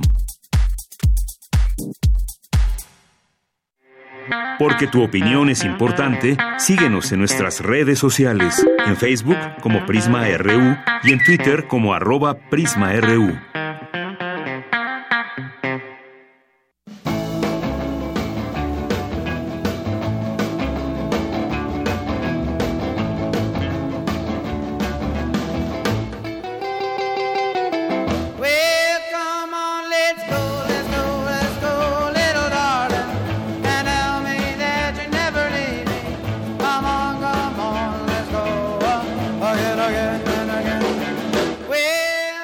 Dos de la tarde con 26 minutos aquí continuamos y estamos escuchando ahí de fondo esta canción que Come On Let's Go porque un día como hoy, pero de 1959, murieron los músicos Richie Valens, Big Bopper y Buddy Holly en un accidente aéreo. Entonces, este, eh, eh, en un accidente aéreo, perdón.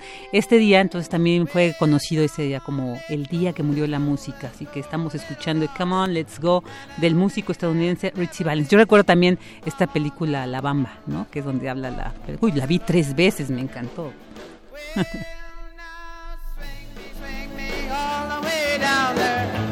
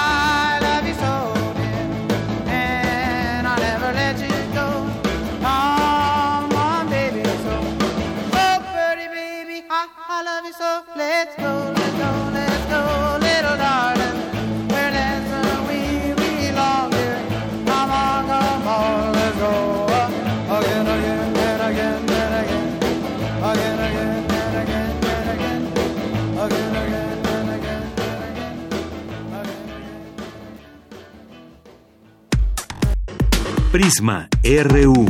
Relatamos al mundo. Ante el brote del nuevo coronavirus 2019, la UNAM te recomienda lavarse las manos con agua y con jabón frecuentemente, evitar el contacto con personas enfermas de las vías respiratorias, cubrir boca y nariz con un pañuelo o flexionando el codo al estornudar, consumir todo tipo de carne en su término completo. Hasta el momento, no se ha confirmado el agente portador ni el mecanismo de transmisión por parte de las autoridades sanitarias. Si vas a realizar un viaje al extranjero, consulta la Clínica de Atención Preventiva del Viajero de la UNAM con tres o cuatro semanas de anticipación para conocer las medidas sanitarias pertinentes. La UNAM y Prisma RU informan.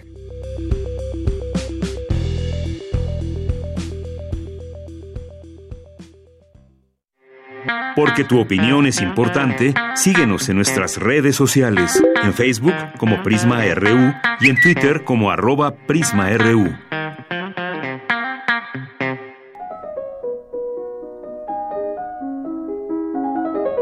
Cartografía RU con Otto Cázares. Dos de la tarde con 30 minutos, ya estamos aquí de regreso y bueno, vamos a dar entrada a esta sección de los lunes que tanto nos encanta, que tanto nos sublima con nuestro querido Otto Cázares que ya está aquí en cabina. ¿Qué tal Otto? Vicky, querida, estoy encantado de saludarte, estoy encantado de saludar a los que nos hacen el favor de sintonizarnos y de acompañarnos. En esta ocasión yo quiero hablar de James Joyce, debido a que ayer fue su cumpleaños, los 2 de febrero celebramos tanto su cumpleaños como la publicación de el Ulises, su obra más célebre. De modo que yo quiero hacer una reflexión con ustedes. Hay un librito muy pequeño, pero infinito porta el infinito en esas pocas páginas. Y con ese librito yo quiero comenzar esta reflexión que me va a llevar después a mi tema, que es James Joyce. Este libro pequeño pero infinito es el libro 10 posibles razones para la tristeza del pensamiento de el ensayista George Steiner, un libro que al leerlo nos queda la impresión de estarlo leyendo a 300 kilómetros por hora. En una sentada terminamos de leer ese libro infinito. Nos introduce el autor a un ritmo frenético de lectura que nos hace pensar que somos nosotros y no el que escribe el que está pensando. Esto suele ocurrir con los grandes ensayistas. Steiner va desarrollando varias tesis. En el libro, repito, 10 posibles razones para la tristeza del pensamiento. Una de estas tesis, una de estas posibles razones para la tristeza del pensamiento, es que el pensamiento puede jugar. El pensamiento todo el tiempo juega, juega con el futuro, con lo futurible, juega con las hipótesis. Todo el tiempo estamos haciéndonos hipótesis, todo el tiempo estamos haciéndonos planteamientos condicionales, todo el tiempo estamos jugando con el subjuntivo, jugamos todo el tiempo con el futuro, con la posibilidad. Somos en el lenguaje y nos abrimos camino a través del lenguaje y el pensamiento que puede adelantarse en el tiempo, que puede hacer conjeturas y que puede formularse innumerables hipótesis. Otra tesis de George Steiner en este libro es que nuestro pensamiento no está enteramente bajo nuestro control. y eso lo hemos sentido en carne propia, creo yo. Hay muchas veces intempestivas crecidas de la obsesividad del pensamiento. Un pensamiento que está taladrándonos todo el tiempo y de repente parece salir incluso de nuestra voluntad. Eh, en el pensamiento hay quebraduras, el pensamiento actúa de manera zigzagueante. Muy rara vez el pensamiento va en línea recta. No empezamos en el a y terminamos en el B, sino que entre A y B encontramos una infinita cantidad de puntos en los cuales nos detenemos, damos vuelta, regresamos, en fin, el pensamiento nunca va en línea recta. Otra tesis más de George Steiner es que el pensamiento como núcleo es un núcleo inaccesible de la singularidad, es algo que me caracteriza, pero es un lugar común para millones. Dice George Steiner, es impensable pensar algo por primera vez, lo cual es verdad. Antes de nuestros pensamientos han habido infinitos números de pensamientos que nos han antecedido. Es impensable pensar algo por primera vez. Hay una tesis en este libro que a mí como creador me resulta muy interesante y es que los momentos de concentración y condensación en realidad son muy infrecuentes lo pensado se desvanece. Uno puede estar pensando algo con mucha intensidad y de repente una hora después ese pensamiento se ha desvanecido. Heidegger decía que todos los grandes pensadores solo han tenido un pensamiento importante en su, en su vida que van exponiendo y van reiterando a lo largo de toda su obra. Em, este punto de que el pensamiento, lo pensado se desvanece se une a otro que es probablemente trágico, del pensamiento que es la distancia entre el pensar y el hacer. que es enorme muchas veces. La, la idea interior que uno tiene pues, tiene que vérselas con los materiales. El pintor tiene que vérselas con sus utensilios. El que escribe tiene que vérselas con la escritura y con la configuración de la idea. Y ahí se encuentra precisamente la disciplina y el rigor que uno tiene consigo mismo. Y ahí está todo el problema de muchos que tienen talento, pero que no lo ven reflejado en una obra. Es la distancia entre el hacer y el pensar. Eh, decía un alemán, es que si los mexicanos escribieran todo lo que platican, uff, serían la nación más importante de pensadores. Eso es verdad. Mucho de nuestro tiempo se nos va en naderías. Tiempo, el tiempo creador es importantísimo. Goethe decía, hay que darle a la vida su tiempo, que es eh, es de la que se va a nutrir la obra, pero la obra necesita la condensación, la disciplina, necesita la regularidad. Otra tesis eh, de George Steiner en este libro bellísimo es que el pensamiento es imposible de detener. No obstante, desde luego, existen las técnicas de la meditación y otros eh, otras disciplinas para ordenar nuestro pensamiento y a veces intentar desaparecerlo desaparecer su flujo, pero esto es más bien improbable. El pensamiento no se detiene. Todos estos puntos de, de George Steiner me parecen que, que van a dar directamente al tema de James Joyce porque su literatura funciona como funciona nuestro pensamiento, y de ahí que sea tan difícil a veces acercarnos a su obra. Y es un pensamiento en inglés, es el pensamiento difícil inglés y que, bueno, deja muchas veces fuera a lectores de muy buena voluntad. Uno se da cuenta de que no sabe inglés cuando intenta leer a James Joyce. James Joyce es un clásico de la modernidad, es decir, es un clásico de la dificultad. Y en defensa de esa dificultad, esto es, en defensa de su literatura, que no necesita mi, mi defensa, he urdido este comentario. Nadie como James Joyce eh, quizás solo Shakespeare, quizás solo Rabelais, hayan utilizado tan a su antojo el lenguaje. Nadie como ellos, Shakespeare, Rabelais y James Joyce, comprendieron esos ámbitos del pensamiento, según Steiner, que eh, barajado, barajeado en esta introducción eh, radiofónica. James Joyce nació el 2 de febrero, como ya les he comentado al principio, del año 1882 y publicó su obra más célebre, El Ulises, el día de su cumpleaños, eh, al cumplir los 40 años, en 1922. Ulises fue un libro en el que trabajó por ocho años y mientras lo escribía se ayudaba eh, dando clases como maestro de inglés en las ciudades de Trieste y Zurich antes de mudarse a París y volverse una celebridad del ámbito literario. De modo que el día 2 de febrero es un aniversario doble, es el nacimiento de James Joyce y se cumple la publicación de, de su obra más célebre. Joyce comenzó a trabajar en el Finnegan's Wake, que es eh, su obra cumbre, creo yo, y la más difícil de todas, desde 1922. Es decir, un día después de haber publicado su Ulises, cuando tiene 40 años, comienza a trabajar el Finnegan's Wake y dio a conocer este, esta novela experimental en 1939. Solo fragmentos del Finnegan's eran aventurados por traductores hispanohablantes.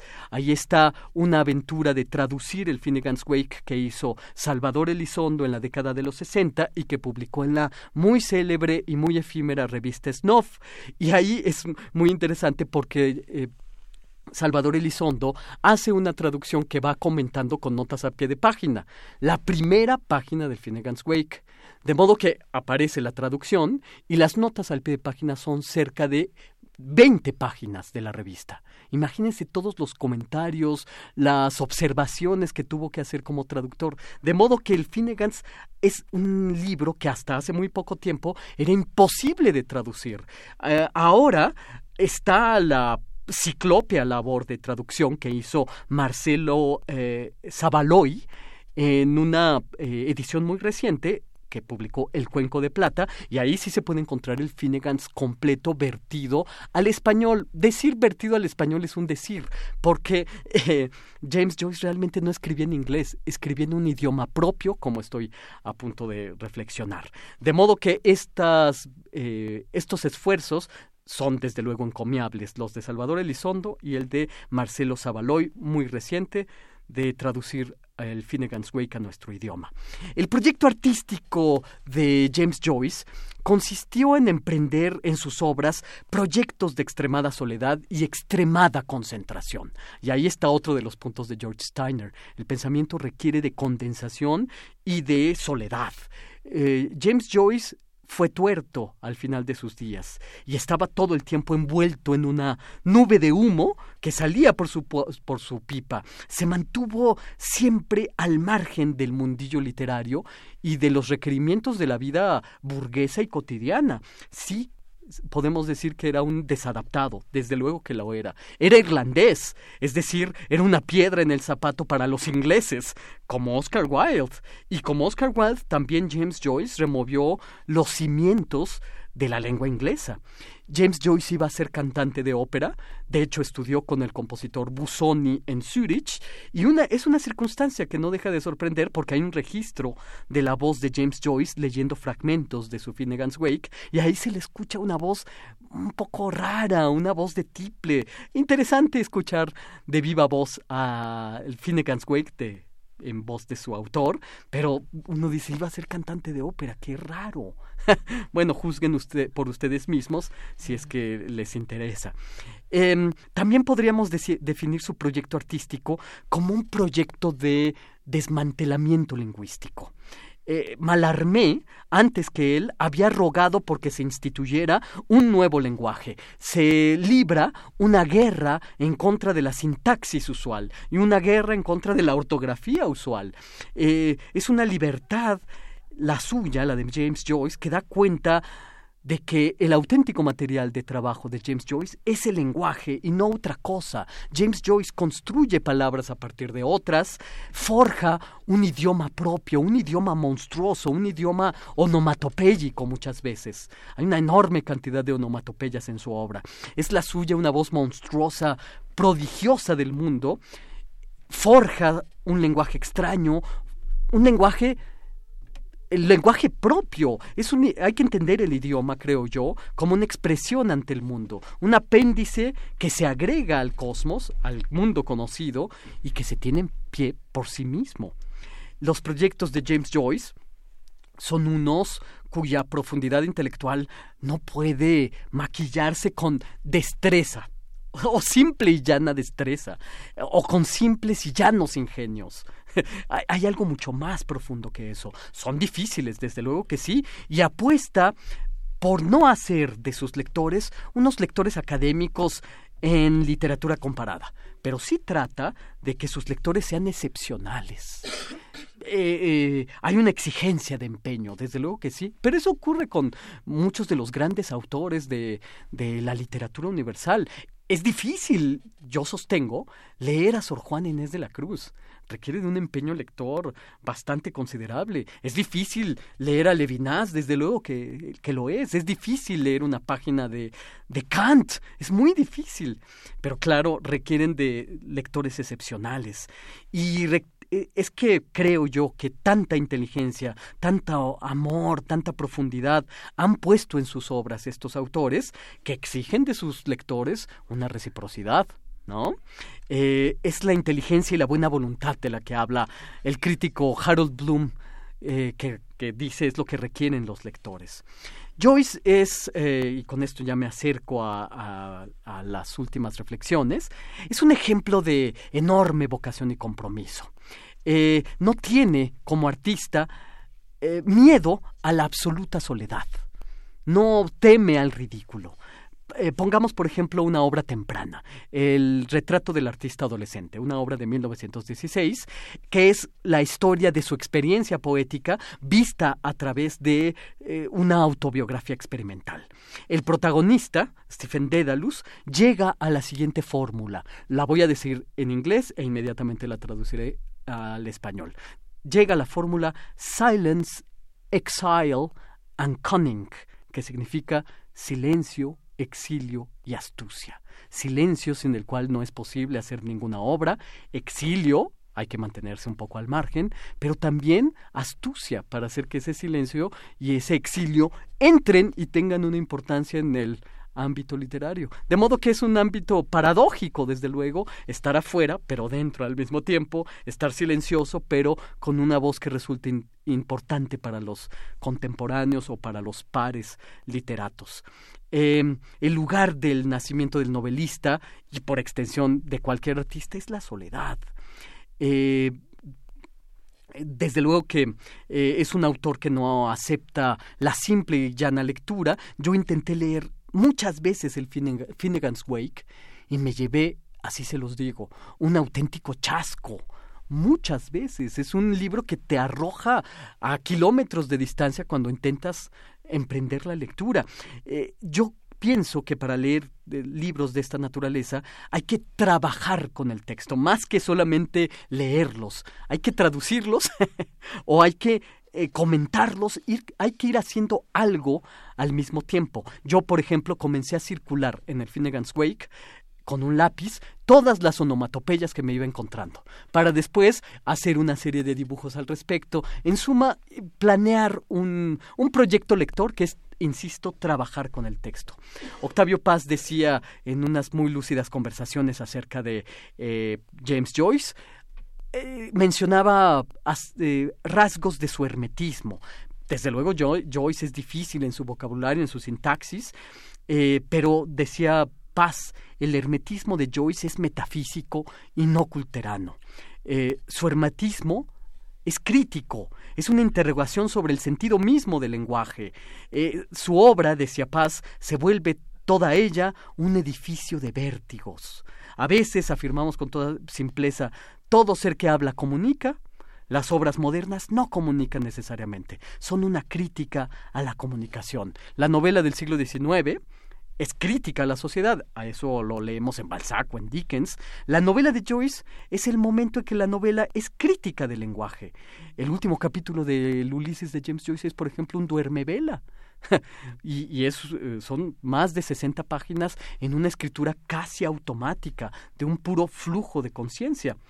Eh, ya para terminar diré que muchos han sido los que han dicho que Cervantes, que Rabelais, que Shakespeare son autores que se hallan en la aurora de la cultura y que el Ulises de James Joyce y toda la obra joyciana se halla eh, precisamente en el alba. Es la conclusión desencantada de aquella alegría culta que comenzó con aquellos autores del siglo XVI. Yo no lo sé, no estaría tan de acuerdo con eso.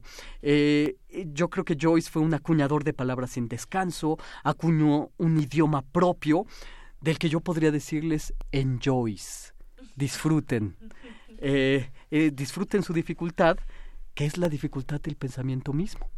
Y esto, pues, lo que yo tengo que decir, este lunes 3 de febrero de 2020 a un día de aniversario de James Joyce. No, pues muchas gracias, Otto. Definitivamente también con todo esto que nos has compartido, pues nos motivas a tratar de ser, al menos aspirar a esa excepcionalidad, ¿no? De, como lectores ahí. Claro. como tratar de sumergirnos y así, no romper con esos esquemas de pensamiento que tú vienes, sabes, somos muy cuadrados, ¿no? Entonces creo que... Y, y creo que nuestra época lectora además aleja todo lo que tenga un, una mínima porción de dificultad. Claro todo lo que una película, un libro, que nos parezca un tanto difícil, ya no eh, somos tan tolerantes y lo abandonamos a la, a la primera oportunidad. Entonces, sí, sí, desde luego Joyce es difícil, pero insisto, es tan difícil como es leer a, a Sor Juana Inés de la Cruz o una película de Tarkovsky. Claro, así que atrevámonos. Sí, exacto. Qué bueno que ojalá tomen la invitación. Por supuesto. Muchísimas gracias. Encantado, Vicky. Es un gusto aquí, como siempre, con estas elocuentes cartografías y tan, tan enriquecedoras. Porque tu opinión es importante, síguenos en nuestras redes sociales, en Facebook como Prisma RU y en Twitter como arroba PrismaRU. Prisma RU. Relatamos al mundo.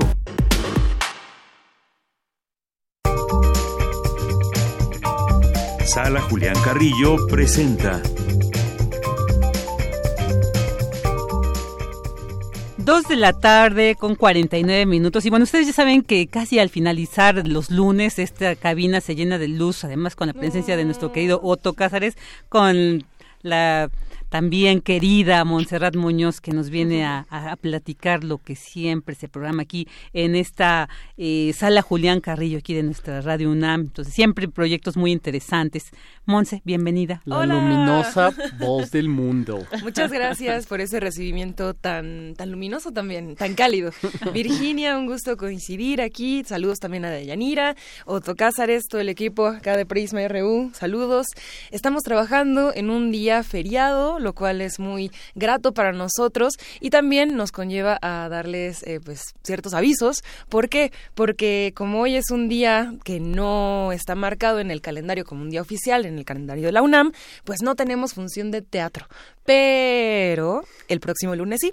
Entonces, hoy no hay función de, de, teatro. Generalmente las funciones son a las 8 de la noche. Siempre serán bien recibidos los lunes, como una tradición de la sala Julián Carrillo bastante pues extensa, compartida, nutrida todos los lunes hay teatro, salvo este. Entonces, el próximo lunes tendremos una obra que se estrena ya, se llama El rinoceronte y son confesiones en papel. Esto quiere decir que ya tuvimos un adelanto, ya vimos el ensayo de la obra. Es una sola persona Kenia Castillo. Es un unipersonal a diferencia de lo que es un soliloquio, porque el soliloquio, digamos que el personaje está siempre en un mismo personaje. El unipersonal tiene la capacidad de transformarse, de desdoblarse, de invitar a otros pensamientos, otros personajes, otros eh, personajes que a lo mejor cambian de género, cambian de edad, y es el caso del rinoceronte.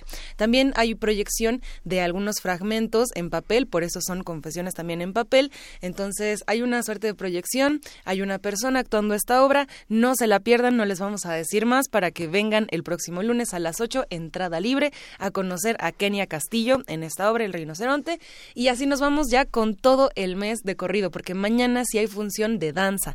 Esta función de danza es especial porque es a cargo de dos jóvenes, ellos pertenecen a la compañía Ballet Ensemble de México y se llama Plegaria y Destino. Ellos han hecho una puesta en escena de danza contemporánea que tiene que ver con hablar con la divinidad, con sentirse humano, demasiado humano, y de pronto voltear al cielo y comunicarse con algo que nosotros diríamos, por ejemplo, en la comunicación, una comunicación intrapersonal. Cuando tú hablas con tus dioses, con tu Dios, cuando pides, cuando rezas, de eso va esta coreografía y por demás les garantizamos que será muy interesante conocer a estos dos bailarines jóvenes, acercarse a plegaria y destino y ver si es que el nombre es destino o, o si el destino es la libertad en sí misma. Ah, verdad.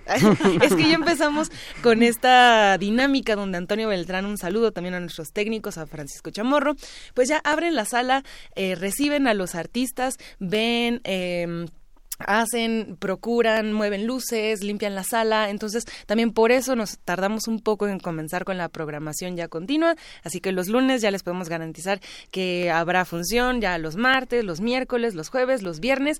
Y este tiempo lo ocupamos para hacer difusión, para poner en buenas condiciones la sala, así que los martes de danza los esperamos. También ya iniciamos los miércoles con el Cine Club que nos trajo la programación un grupo de jóvenes que se llaman The Imaginary Parties, donde este ciclo al final de febrero, los miércoles a las seis, lo terminarán con una proyección, no musicalizada, pero una proyección musical, porque después de Eraserhead, que es la película de David Lynch, que cierra este ciclo, van a tocar. Entonces ellos tienen un oh. grupo dedicado también al punk y pues en este ánimo del punk cinema y de las películas que han marcado una ruptura en el cine norteamericano contemporáneo, pues eh, más bien el miércoles presentan Scorpio Rising de Kenneth Anger. La verdad yo no la he visto, es una película pues fuera de lo común, fuera de serie. ¿Tú sí la has visto? no. ¿No? porque además ah, era inconseguible. Le dimos ah, verdaderamente inconseguible. ¿eh? Como una tradición también del Cine Club, películas inconseguibles, a veces ni subtituladas, unas rarezas que programamos aquí, pero en este ánimo los invitamos los miércoles al Cine Club a las a las 6, perdón, es entrada libre también Scorpio Rising este miércoles eh, con The Imaginary Parties, el Cine Club es Cine Club Radio Cinema, como ya una costumbre aquí en la sala. Los jueves tenemos conciertos dedicados a la voz, a los tenores, a las sopranos, a los contratenores. Y va a ser el caso porque el 6 se presenta Jair Arellano y Emanuel Paul, que son dos jóvenes muy talentosos. Ellos estudiaron también en eh, escuela de propiamente de música, se han dedicado a estudiar el canto, a diferentes em, pues sopranos, diferentes tenores, diferentes músicos que han marcado la historia del país y presentan piezas que tienen que ver con la melancolía. Estos conciertos solo son para la sala, no se transmiten, serán a las 8 los jueves y así comenzamos el 6 con este ciclo de melancolía ninfa gentil. Y los viernes aquí ya tenemos la complicidad con Rodrigo. Eh, ahí está. Eh. ¡Huepa! ¡Qué sabroso! Gracias, producer. Esta es la cumbia negra de Corronchazón, que nos da mucha alegría anunciar que las trajimos de la laguna de Bacalar, porque casi casi viven ahí, casi casi ya son sirenas musicales de, de Bacalar, pero están de gira en la ciudad. Entonces, aprovechando eso y también en conversación con Deyanira el, el lunes pasado, mencionábamos qué es corroncha, qué es corroncha la palabra. Entonces las acepciones de esta palabra, primer lugar, es una persona que puede ser algo áspera o, un poco difícil de trato, ¿no? Eso es corroncha, eh, corroncha más bien. Puede ser también una persona lenta, eh, retardada, como en su haber, eh, como pausada. Eso también puede ser corroncha. Corroncha puede ser también la concha de algunos animales, como la- una tortuga. O corroncha también puede ser como la aspereza que tienen los cocodrilos en su piel, como refiriéndonos a su piel. Pero en este caso, corroncha tiene más que ver con una acepción colombiana que se le da al decir que eh, es una persona o cosa demasiado extravagante. Como cuando tú llevas a una fiesta a un amigo y tú, después tus amigos te dicen, ay, pues este amigo era un corroncha, ¿no? Entonces ahí va, ahí va por ahí. ¿Por qué? Porque Esther, la negra, que toca el acordeón en corroncha son, es una persona que pues es irreverente también. eh, el común denominador de estas cuatro chicas, pero son cuatro chicas que tocan, es que hacen eso, música para ser rebelde, música extravagante, música sobre cómo es que viven ser mujer, cómo es que viven ser negra, eh, hablando del caso de, de Esther, que es una persona afrodescendiente, hablando del caso de Fania, cómo es ser una persona luchadora, una persona rebelde, una mujer lesbiana, en el caso de Juli, que es de Brasil, cómo es ser una persona libre que recorre kilómetros, se ha recorrido creo que desde Estados Unidos hasta Bacalar en, en auto, entonces hacen este tipo de cosas y también porque hacen este tipo de música merecen un espacio, una voz en la sala Julián Carrillo, así que este viernes de Intersecciones estarán Corroncha Son, con toda su mezcla de pop rap feminista. Ahí está. Eh, eh, eh, qué sabroso. Suena bien, ¿cierto? Suena muy bien. Tienen una invitación todas y todos este viernes a las 9 de la noche en Intersecciones. Ya comenzamos con todos los conciertos de aquí para el Real, a menos de que sea un viernes feriado. Estaremos programando pues algo de lo mejor de la escena de la música independiente, fusión, de ahí el nombre también Intersecciones es un- una, una justo una conjunción entre géneros, entre ideologías, entre pensamientos y con este sabor iniciamos el ciclo del 2020 con estos conciertos que son para todas, para todos de entrada libre, se transmiten también por 96.1 de FM Radio UNAM y con esta tradición de ya un programa que lleva 10 años, aquí estamos, seguimos, toda la producción ya estamos deseosos de trabajar, de no salir temprano los viernes, pero de poder tener mucha música para todas y para todos ustedes. Toda la programación, tanto de intersecciones como de las actividades, la pueden consultar en el Facebook de la Sala Julián Carrillo, en el Twitter de Radio UNAM, en Comunidad UNAM. Actividades están también disponibles para los alumnos y alumnas de En Contacto Contigo, ahora ya Comunidad UNAM. Vienen, hacen su reseña, les cambian algunos puntos, tienen su boleto impreso y aunque no sean estudiantes, recuerden que también pueden ingresar, solo que para ellos, para la comunidad UNAM, les damos puntos que pueden cambiar por otros eventos en otros lugares que sí tienen costo, por ejemplo la sala Netzahualcóyotl eh, y demás. Entonces, inscríbanse a este programa si estudian en la UNAM, vengan, visiten la sala Julián Carrillo, estamos donde está Radio UNAM, no estamos en CEU, aquí en Adolfo Brito en el 133, es el corazón de nuestras instalaciones y con mucho gusto sonreímos para todos ustedes, les regalamos revistas, rúbrica y ya iniciamos febrero, no hoy, mañana. Mañana ya con todo, con todo Con como todo. siempre, con toda esta propuesta de todas las disciplinas artísticas interesantísimos, teatro, danza, eh, música y bueno, siempre aquí acompañados, guiados por la experiencia juvenil, porque Monse es muy joven, pero bueno, es una joven muy sabia, Ah, muy, gracias. muy, Sí, muy conocedor. eso es la voz del mundo. Así es. No, amigos. Pues se habla de pasión, ¿no? Se trabaja con mucha pasión y creo que también si algo podemos hablar sobre esta voz es que no pedimos nada para las voces que no puedan decir los demás, ¿no? Las demás. Entonces creemos que también el arte es una forma de manifestar, de hacer resistencia.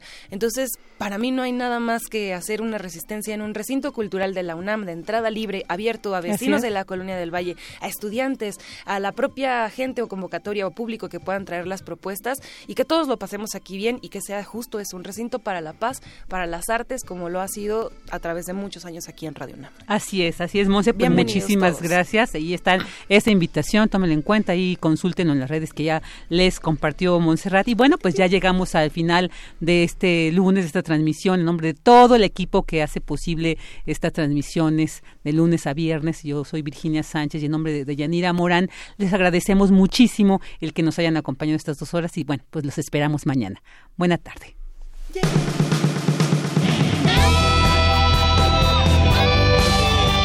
Prisma RU. Relatamos al mundo.